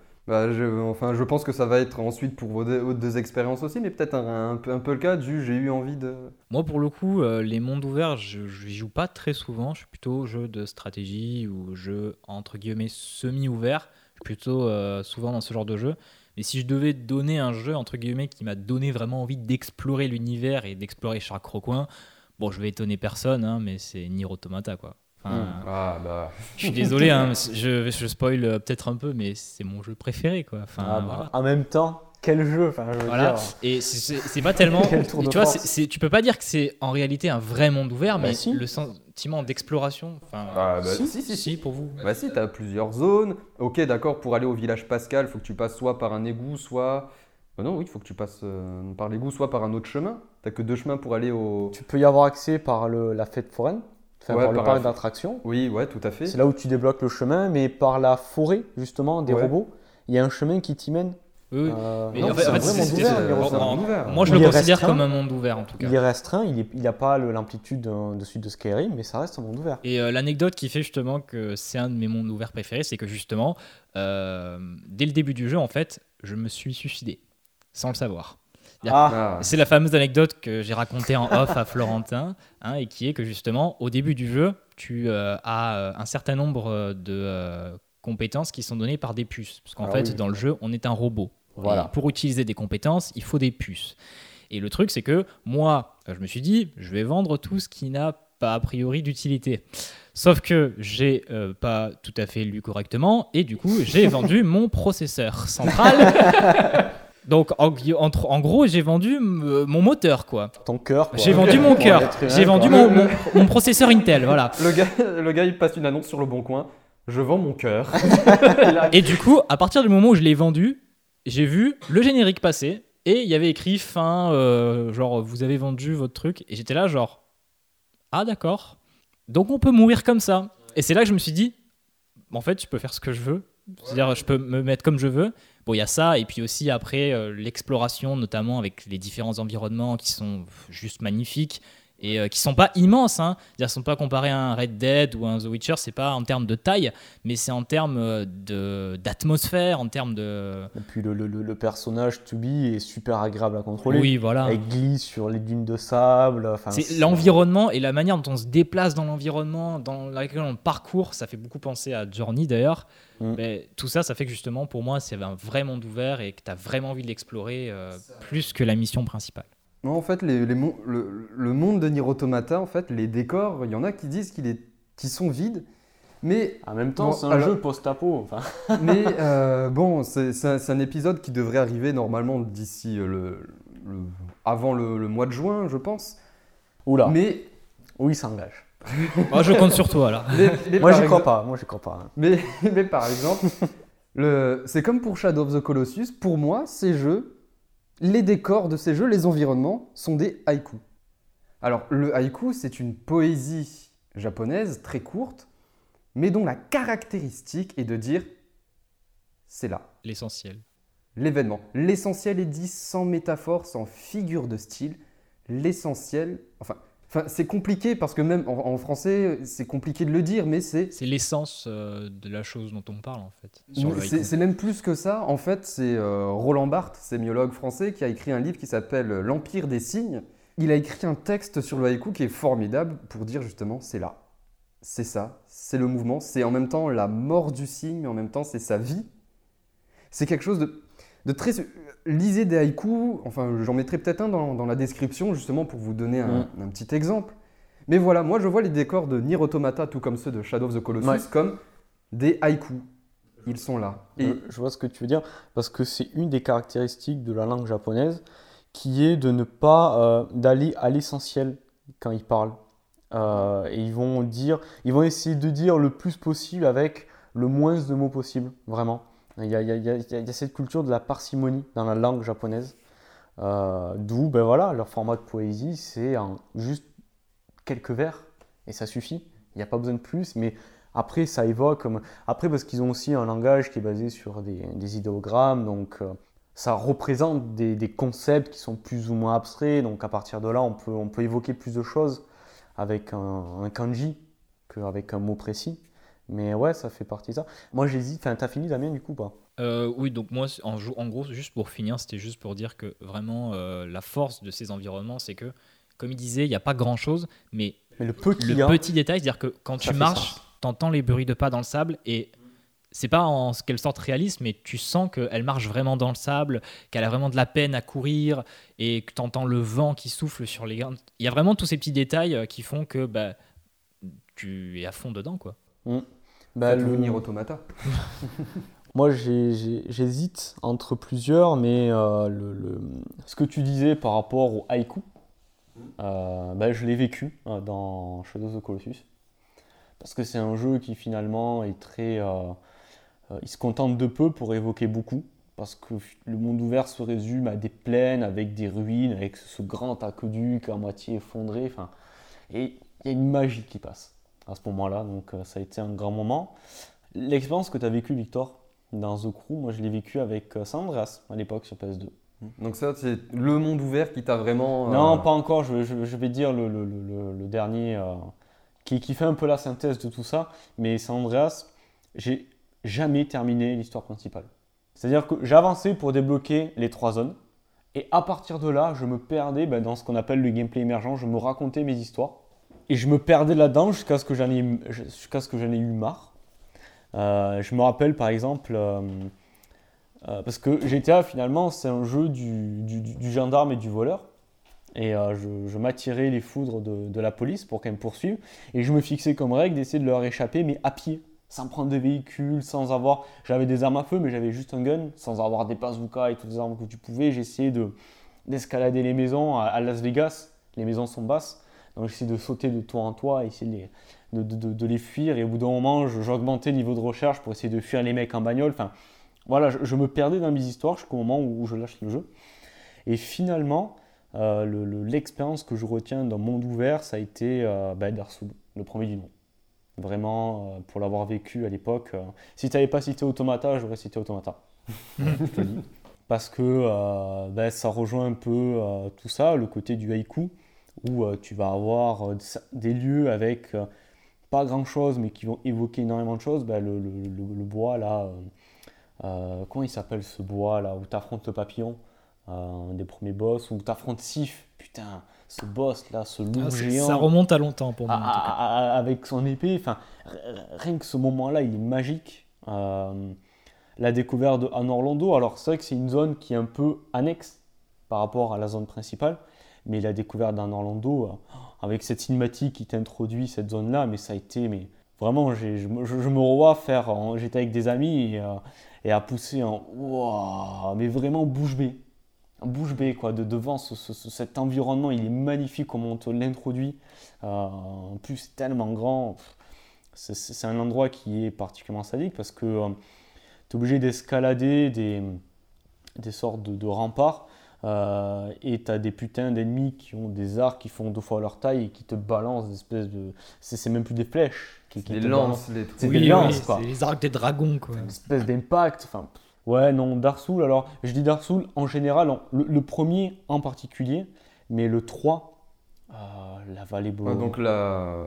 sinon c'est Dark Souls. La série des Dark Souls. Ouais, la, le, le, le, 1 et le 3, euh, je veux dire la découverte de la vallée boréale, enfin tu bats un boss, tu sors de l'église et j'ai fait l'animation assis et je suis resté 5 minutes devant le panorama de la vallée boréale tellement c'était beau. Donc, euh, et puis voilà, quand tu commences à explorer, à, débloquer les raccourcis, que tu commences à te faire une, une, représentation mentale de l'univers, enfin en particulier dans le premier Dark Souls, tu dis ah ok, donc en fait la vallée des dragons ça me ramène au début, etc. Et, et tout commence à faire sens et tu dis mais c'est tellement génial. Donc ouais, je dirais euh, On va rester sur. Euh, normalement, c'était un seul monsieur qui a essayé de nous gruger. Bah, Comment as-tu osé J'ai eu envie. La France a honte. Mais j'ai eu envie d'arnaquer, voilà. C'est juste qu'il avait plus d'exemples que nous. Non, non, non. La France a honte, monsieur. Non, non, c'était intentionnel de vouloir arnaquer. Hein. en même temps, je lui, je lui ai Comment oses-tu nous faire ça? Mais enfin, je lui ai... quand même le parrain de ton fils. Merde Je lui ai piqué Nier Automata. On peut lui dire un mea culpa quand même. Je lui ai piqué. Euh, ouais, j'aurais cité aussi, euh, oui, bah, Bloodborne. oui, voilà, j'ai inclus euh, Bloodborne, bien entendu.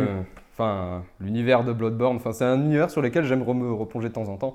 Ah Mais avons-nous fait le tour de la question, messieurs? Avez-vous quelque chose Il y a, y a toujours, toujours quelque chose à dire, mais là.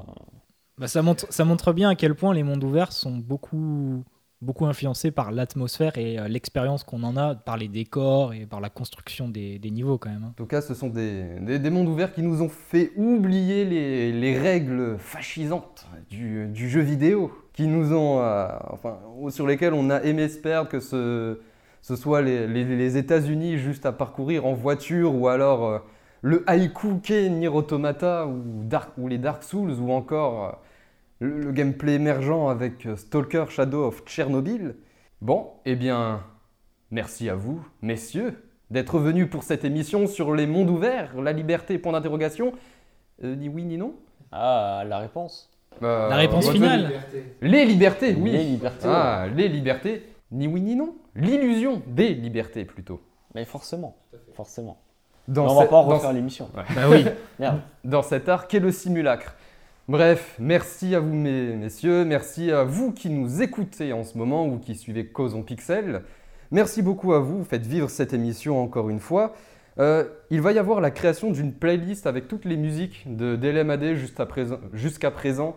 Euh, si vous voulez, vous les écouter, si vous voulez, vous les tout simplement. Et sur ce, une fois n'est pas coutume, on se quitte encore en musique avec Need Summer de Black Rebel Motorcycle Club. Allez, sur ce, au revoir, bonne journée, bonne soirée, prenez soin de vous et surtout, restez critiques envers le pixel. Salut à tous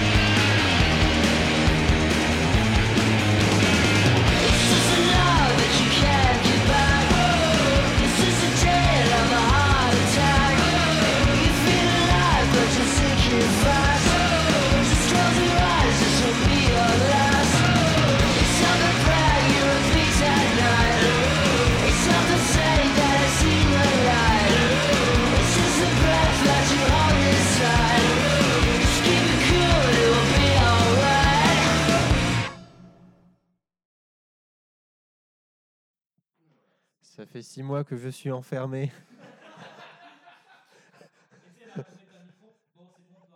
Je suis, je suis en présence d'individus dangereux. Si vous écoutez ce message, sauvez-moi.